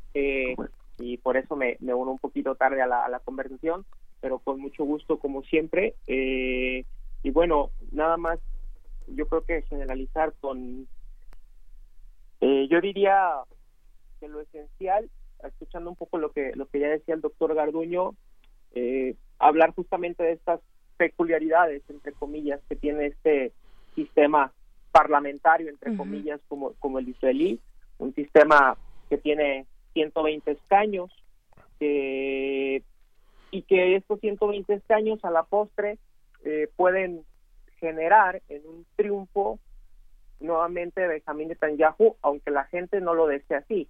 ¿Por qué? Porque esto va a ir en sintonía con eh, las alianzas que, se puedan dar al interior de una serie de partidos políticos de, eh, totalmente eh, heterogéneos, es decir, con, con, ciertas características que, que, ponen bien de manifiesto, pues, eh, la diferencia que, las grandes diferencias que existen al interior de la, de la sociedad israelí, es decir, por un lado tenemos al, al, Likud, este partido de derecha encabezado por el primer ministro Benjamín Netanyahu, eh, nos encontramos con esta alianza eh, blanco-azul eh, encabezada por exmilitares eh, y justamente teniendo como cabeza a Benny Gantz, este principal eh, contendiente a, las elecciones, y por ahí una serie de, otros partidos con diferentes características que pueden hacer y generar alianzas que podrían darle un eventual triunfo al Likud al margen de la voluntad popular. Eh, ¿A qué me refiero con, estos partidos? Eh, sobre todo a los de extrema derecha eh, y a los partidos religiosos. Ya el doctor Garduño mencionaba por ahí también el, partido Casa Judía y mm, adelantándome un poco, no sé, porque entré tarde a la conversación también, surge también un, uh, partido que, ya tiene también su historial, pero que ganen oportunismo en, estas elecciones, como es el CEJUT, este partido eh, que tiene en sus filas a un personaje que, que y, lo, y lo reitero, oportunista, que supo ganar rédito de una situación que pareciera tan inverosímil, habiendo otras tantas cuestiones en materia de política exterior, en materia de política doméstica, con, con necesidades de los israelíes y sobre todo en materia de negociación con los palestinos, como eh, Moshe Fellini, que se sirve del tema de la cannabis, de la posible legalización y, que para muchos analistas vuelve esto en un factor clave. ¿Por qué? Porque este personaje, Moshe Fellini, de extrema derecha, eh, que, forma parte de este partido como el CEJUD, eh, pone en la agenda la posible legalización de, la, de la, marihuana eh, para insertar una agenda de extrema derecha en las propias elecciones y hay que recordar un poco las ideas no de este personaje eh, que, por absurdo que parezca tiene y ganó bastante bastante peso eh, relativamente en ciertos sectores de la población israelí sobre todo en, jóvenes no recordando que Israel es un país en donde el, el uso de la marihuana es, es, alto eh, y demás cuestiones y ganó hasta cierto punto algo que le pudiera llevar a poder ganar por lo menos más allá de mantener el registro de, su partido, ganará al menos seis escaños de lo que hablaban las, las, proyecciones y ojo aquí, poner en la balanza una posible alianza con ambos de los principales candidatos como, como Gantz y como Benjamín Netanyahu. Hay que recordar, y solamente para, para hacer esta participación, un poco de las ideas de este personaje como Moshe Fellini, él no está dispuesto a negociar con los palestinos, él, él, es totalmente de extrema derecha, habla de reconstruir el templo de, de Jerusalén, habla de erradicar justamente el complejo de las mezquitas y simplemente tenerlo para, para la población judía sin pensar en, la, en el tema de los palestinos. Y entonces así entonces las simplemente las proyecciones para, para estas elecciones eh, no, nos hablaban pues de una elección cerrada eh, ahora mismo los, los israelíes están yendo a, votar y demás cuestiones. Entonces todo parece indicar que es algo cerrado en donde las encuestas nos, nos, dicen o, al menos en, en, en, el papel eh, el favorito era, era esta alianza de, de Cojo Labán, el, el, proyecto azul y blanco, pero que tomando en cuenta todas estas complejas alianzas, Benjamín Netanyahu podría eh, mantenerse en el gobierno. Entonces es una proyección reservada. Este panorama que das nos recuerda la, renuncia en febrero de Zipilibni, que justamente eh, liderando este partido que se llama Movimiento Jadnoa, este renunciaba porque no había alcanzado en su plataforma electoral ni siquiera el 2% de la intención de voto, justamente cuando ponía eh, eh, su discurso estaba a favor de la creación de un Estado palestino como parte de la culminación de los acuerdos de Oslo que no, no, no parece ya atraer a nadie. Es algo eh, puede ser una política de gobierno de Netanyahu haberse apartado de esa cuestión, pero que esté que no esté en la mente del electorado es, es, es grave, ¿no? ¿Se puede hablar de una especie de, de derechización de la sociedad israelí o no? Sí, adelante, Moisés. Sí, ah, bueno. Moisés. es que no sabíamos para quién iba la pregunta, pero podemos contestar a los dos. O sea, la política, eh, no, hay, no hay para dónde hacerse. La política es predominantemente conservadora. Sí, y esa es una preocupación que hemos estado viendo eh, debido a las plataformas políticas de estos partidos, principalmente Likud, pero particularmente ya los partidos de derecha extrema.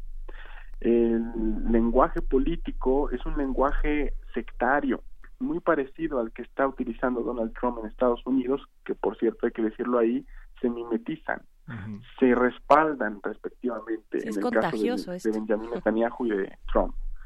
Pero hay incluso otras narrativas más eh, fuertes, más, eh, digamos, contundentes, en donde no solamente se posicionan por esta derechización, que por cierto es el uno de los resultados de esta derechización es el, la ley del Estado judío, que yo pensaba que más que nada era para ciertos, eh, digamos, habitantes eh, sionistas judíos del partido Likud que viven en Israel, también haciendo diferencias sociales entre la misma población judía.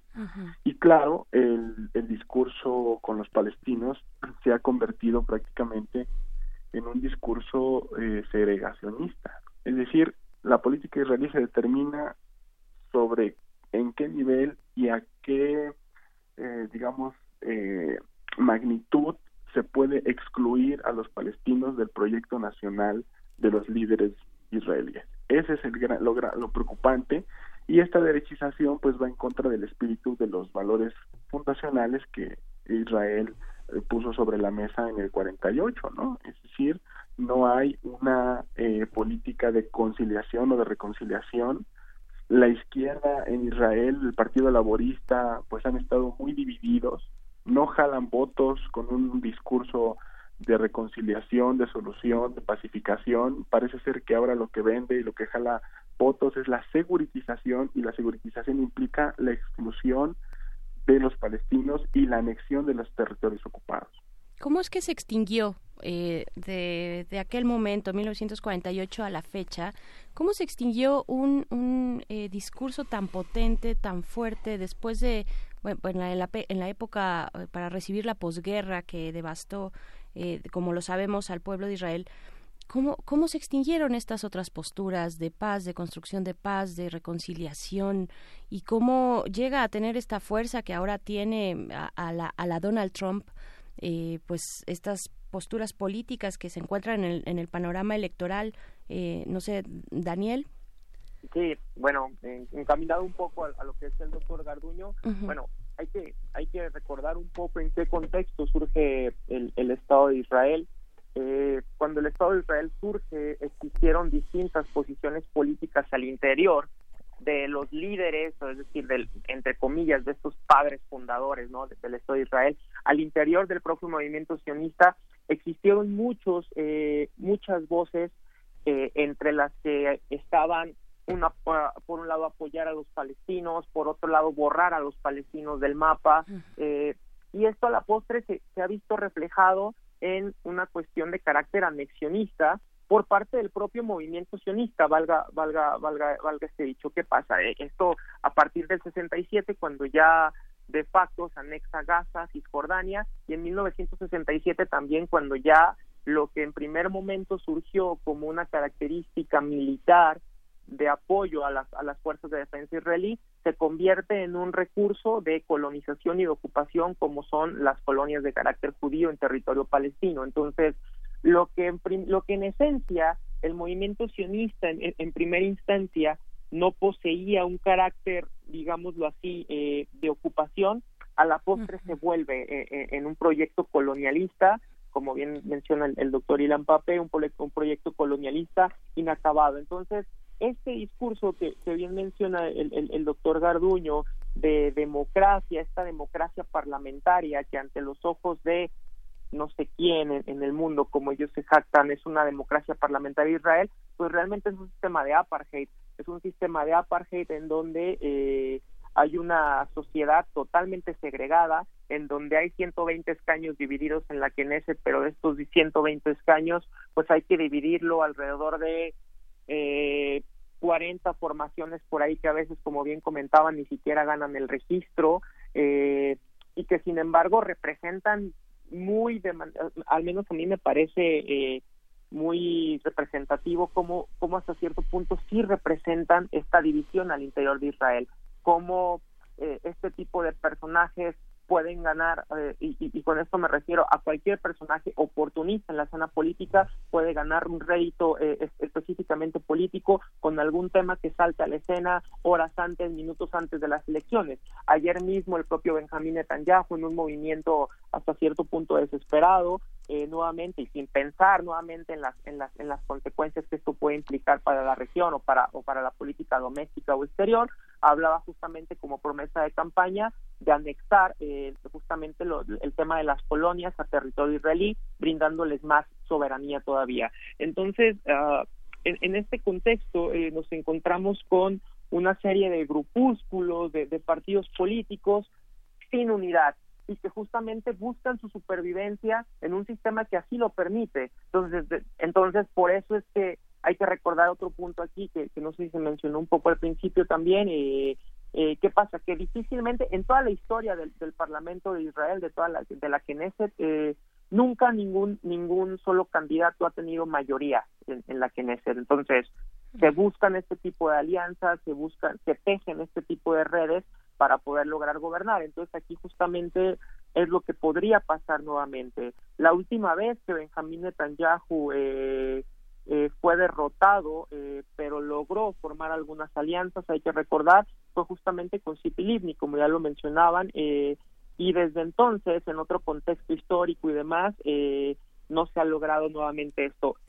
hay una Knesset atomizada, hay que decirlo así, en donde se en donde las alianzas van a ser fundamentales y en donde el peso de, estos pequeños grupos eh, de derecha de izquierda de ultraderecha eh, por ahí Moisés mencionaba un poco a los a los laboristas también que perdieron muchísimo peso en algún momento representaron una oposición un poco más fuerte eh, fueron perdiendo peso esta casa judía esta Hadash este movimiento también que se caracteriza por abogar por la creación de un Estado palestino, por negociar con los palestinos en un contexto eh, más justo, pues bueno, está Meretz también, eh, un partido de justicia social, y así tenemos cualquier cantidad de, grupos, de, de, bueno, de, partidos políticos, están los partidos árabes también que han ido perdiendo peso, que la última elección por ahí se unieron y trataron de ganar escaños y así lo lograron, pero los ánimos eh, bajaron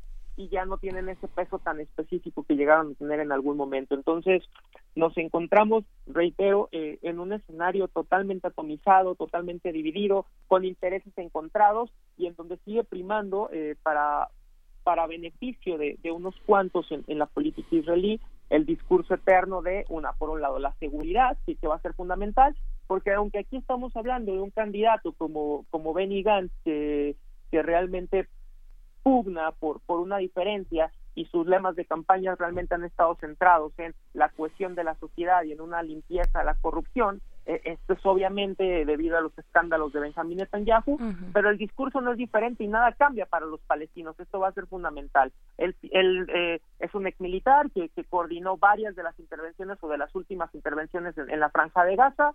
Es un, un ex militar que está totalmente a favor de, anexar el, territorio de Cisjordania a, territorio israelí y que eh, habla justamente en campaña de, dialogar, de un, de, un, de un contexto de, de, no hacer nada unilateral, pero por otro lado también están a reserva de, de, todo lo que pueda pasar. No hay que recordar también en el plano internacional que el presidente Donald Trump eh, eh, ha dicho que apenas si terminaran la, la, reciente campaña electoral israelí, iba a anunciar eh, el, el, paz, el, nuevo plan de paz eh, ¿no? para, para Oriente Medio. Entonces, en ese contexto estamos navegando. Es curioso cómo eh, también en, en, el caso de Israel, y que es ejemplar para muchos casos en Latinoamérica y México, es esta izquierda tan dividida, ¿no? Esta, este video que pudimos ver ayer de, de Tanyahu en el mercado eh, diciendo ahí viene la izquierda, cuidado, este es algo muy significativo de una izquierda también muy dividida. ¿Hay ideas de la izquierda que sean eh, interesantes para el futuro de Israel, eh, incluida la participación de las mujeres, donde solamente el nombre de Golda Meir este forma parte de esta primera Neset que fue tan emblemática? Bueno, yo lo que estaba pensando cuando escuchaba a la profesora Bundis, pues eh, me, hacía pensar justo en la paradoja que hay entre las élites políticas y los partidos dentro del sistema israelí y la población. Todo lo que dijo Daniel es eh, totalmente cierto. O sea, hay una especie de, de derechización, de discurso de odio, y también una heterogeneidad de partidos. Pero las encuestas, cuando les preguntan a los ciudadanos, por ejemplo, a los israelíes les preguntan eh, si, eh, ¿qué, consideran si existen, así son las preguntas que yo veo en las encuestas en, en, diferentes periódicos israelíes, ¿existen o no los palestinos? O sea, 43% eh, dice que existen los palestinos, cerca de la mitad de, la, de los encuestados, pero el 80% no votaría por ellos. En cambio, cuando les preguntan, la, cuando les hacen la misma pregunta a los ciudadanos palestinos que viven en Israel, más del 60% y incluso entre la población joven es un porcentaje de 80%, dice que sí reconoce la existencia de los israelíes y también eh, en, en, un 60% votarían por ellos en caso de que hubiera una especie de eh, reconciliación. Mm. En, en, términos políticos de partido, yo no, no veo, salvo que Daniel sepa de algunas ideas o algunas, eh, algunos proyectos, pero yo, yo no veo una izquierda eh, vital, yo no veo un proyecto que pueda rescatar en el ámbito de la política institucional la solución a un conflicto o un proyecto de reconciliación. Netanyahu se hizo famoso por su oposición a los acuerdos de Oslo. Eh, Isaac Rabin, quien había impulsado esos acuerdos, fue asesinado por un radical este eh, israelí en 1995, si no mal recuerdo, en noviembre del, del 95. Y eh, a partir de esos momentos se agudiza esta señal de segregación y se le empieza a decir al ciudadano israelí que necesita la seguridad como una precondición para alcanzar la paz. O sea que prácticamente la paz se va a alcanzar si es leal y es, digamos, otorga la legitimidad al gobierno que le da la seguridad. Y eso es preocupante porque la seguridad no se puede alcanzar si tú excluyes dentro de Israel, si ya dejamos fuera lo de Cisjordania y Gaza, 20% de la población que constituye el territorio que dice tener Israel en este en sus fronteras, que también eso es muy cuestionable y Daniel y yo y otros colegas lo hemos discutido ampliamente sobre bueno, eh, estamos ahí también teniendo complicaciones. Aprovechando. Sí, ahí estás, ahí estás. Eh, te sí, escuchamos, bueno. Moisés. Sí, Ya, te- los te- escucho muy bien. Sí, te escuchamos, Moisés. Sí, eh, solo para, para ir este, cerrando esta idea, Ujú. que también hay que considerar que Benjamin Netanyahu explotó a más no poder el factor externo, tomando en cuenta la alianza y la, el respaldo con Donald Trump. Lo que pasó en los actos del Golán, imagínense también, solo para reforzar esta idea de por qué la izquierda está sumamente debilitada. Eh, Estados Unidos se salió de la UNESCO junto con Israel de manera unilateral. Estados Unidos de manera unilateral dijo que iba a cambiar su embajada de eh, Estados Unidos de, eh, de, de Tel Aviv a Jerusalén. Además le recortó fondos a la Agencia de Naciones Unidas para los Refugiados Palestinos en Oriente Próximo, además de que eh, tiene una situación militar en Gaza desde los acontecimientos de la Marcha del Retorno el año pasado, ¿no? Con cerca de una de dos centenas de asesinados y múltiples lesionados. Todo esto eh, ha sido justamente en el contexto del apoyo de Donald Trump, en donde ustedes pueden ver espectaculares. Eso ya lo había mencionado Daniel anteriormente en programas eh, con ustedes, de cómo esa simbiosis con el presidente actual en Estados Unidos y el IPAC que está en Washington han ayudado a consolidar este discurso de derechización al que se refería Miguel Ángel y el debilitamiento agudo de esta izquierda. Entonces es una especie de asfixia en donde vinculas lo que tienes a- a- a- al interior y el factor externo en esta administración en particular con Donald Trump. Claro. Eh, ¿qué, qué decir de esto y también de la ya que ya que estamos pasando al tema del apoyo de Donald Trump qué tanto alcance tendrá ese apoyo supongo que ha sido suficiente para colocar eh, arriba en, en estas posibilidades electorales al partido de Netanyahu pero también qué hay de otros de otros países otras alianzas y también otras eh, distancias internacionales en este en este juego de Israel y eh, los asentamientos en Gaza en fin toda esta cuestión de, de décadas ya Eh, sí eh, tal vez Daniel Sí, claro, eh, mucho- muchas gracias. Sí, totalmente en sintonía con lo que menciona el doctor Garduño.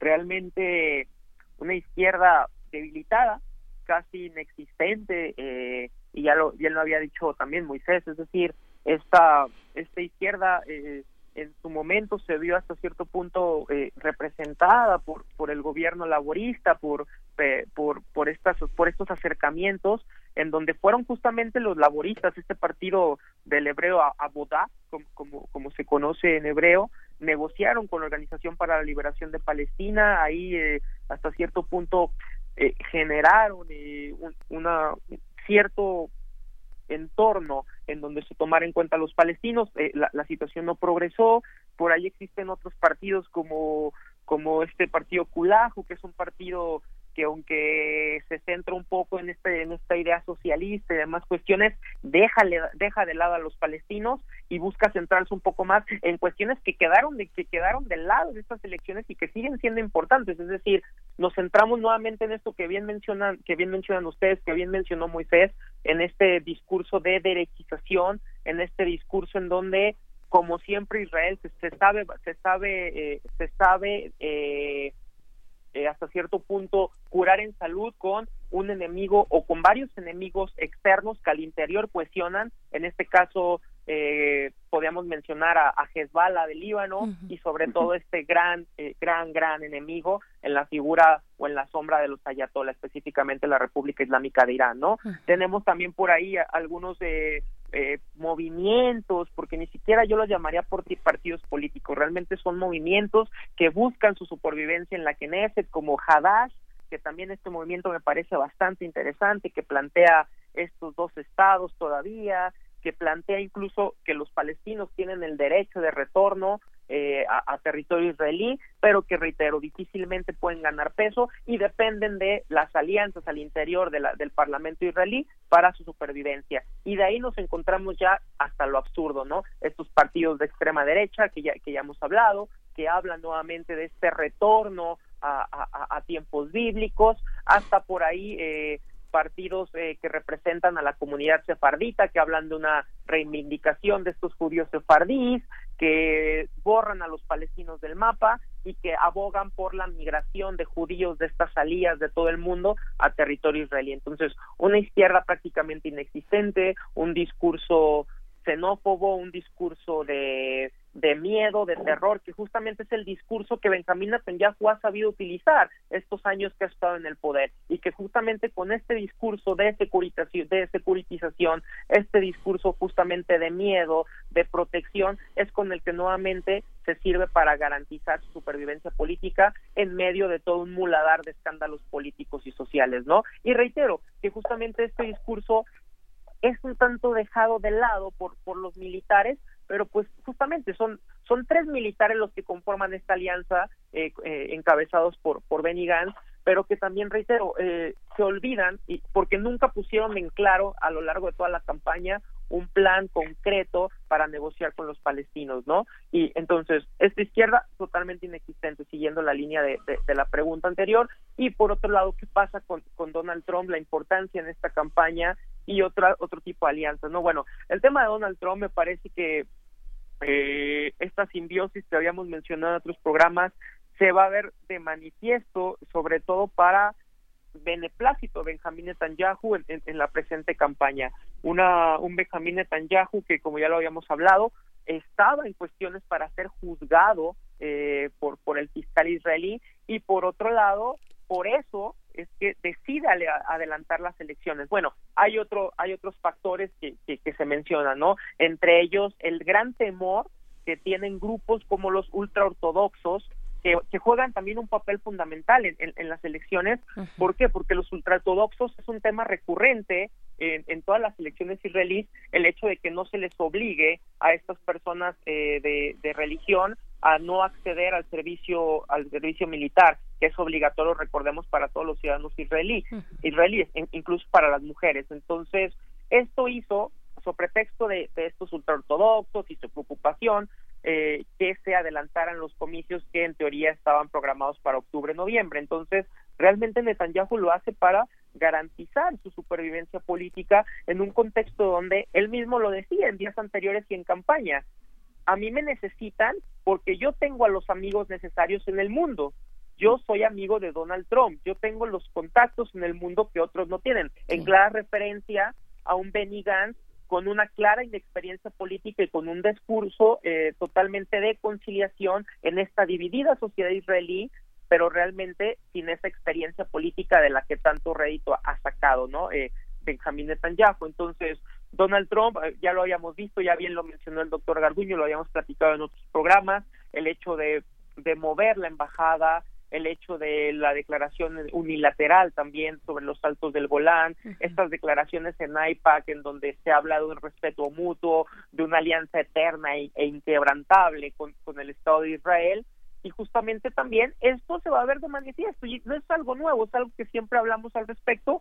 ¿En dónde se centra esto? Pues en el voto, eh, en la preferencia electoral en los Estados Unidos y en el gran poder que tiene eh, este lobby eh, no, no, no solo judío, porque también cristiano, pero sí sionista al interior de Estados Unidos y que genera esta alianza estratégica en la región y esta alianza que le cuesta eh, cerca de 23 millones de dólares anuales al, al, a los contribuyentes estadounidenses para mantener un aparato de seguridad eh, y militar al interior del Estado de Israel. en cuanto a otros aliados, bueno, tristemente ya habíamos hablado y que, y que también se vio porque a lo largo de todos estos últimos días de campaña, pues pareciera que Benjamín Netanyahu estaba de gira turística, eh, no solo en Washington, hay que recordar también lo que pasó tristemente en Latinoamérica, bueno, eh, con esta figura de, de Jair Bolsonaro, donde ayer justamente veíamos a este este brasileño a decir que amaba al Estado de Israel, eh,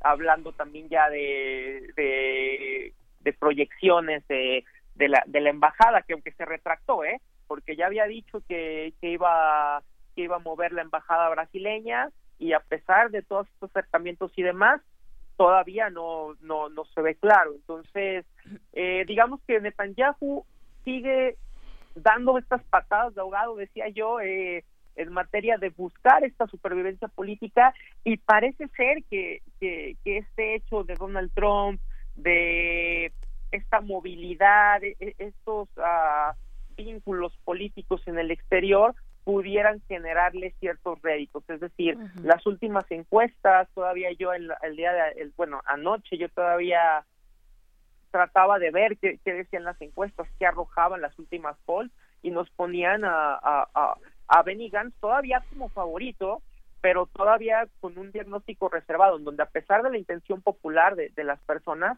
pues por este tipo de alianzas todavía medio estratégicas y, demás cuestiones, eh, Benjamín Netanyahu podría mantener eh, y, convertirse en el primer ministro eh, con más tiempo en una administración después de David Ben Gurión. Claro. Pues bueno, ahí está, ahí está este panorama, eh, pues devastador, un poco también desolador. Eh, les agradecemos mucho. Se nos ha venido el tiempo encima. Eh, doctor Moisés Garduño, profesor de la Facultad de Ciencias Políticas y Sociales de esta universidad. Gracias por estar acá en Primer Movimiento. Gracias a ustedes, Berenice, Miguel Ángel. Un gusto haber escuchado también a mi colega y amigo Daniel Abundis. Un placer y Muchas gracias al auditorio de Radio UNAM. Muchas gracias, doctor Francisco Daniel Abundis Mejía, también doctor en Ciencias Políticas de esta universidad, profesor de la Escuela de Gobierno y Ciencias Sociales del ITESM Campus Guadalajara. Gracias por conversar con nosotros. No, un gusto como siempre, una, una disculpa por la pequeña demora y como siempre aquí al pendiente y un saludo para todos los Escuchas. Muchas gracias. Muchas pues, gracias. Seguiremos la conversación, vamos a ver cuál es el final de esta batalla electoral que se está dando en Israel y pues por el momento nos vamos con música también necesaria.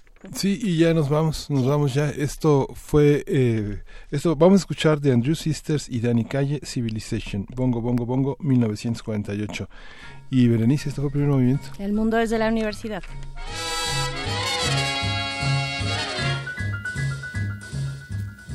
Each morning a missionary advertised with neon signs. He tells the native population that civilization is fine. And three educated savages holler from a bamboo tree. That civilization is a thing for me to see. So bongo, bongo, bongo, I don't wanna leave the Congo. Oh, no, no, no, no, no. Bingo, bango, bungle, I'm so happy in the jungle, I refuse to go. Don't want no bright lights, false teeth, doorbells, landlords. I make it clear that no matter how they coax him, I'll stay right here. I look through a magazine the missionary's wife concealed. Magazine? What happens? I see how people who are civilized bung you with automobiles. You know you can get hurt that way, Daniel? At the movies, they have got to pay many coconuts to see. What do they see, Donnie? Uncivilized pictures that the newsreel takes of me. Radio UNAM presentó Primer Movimiento. El mundo desde la universidad.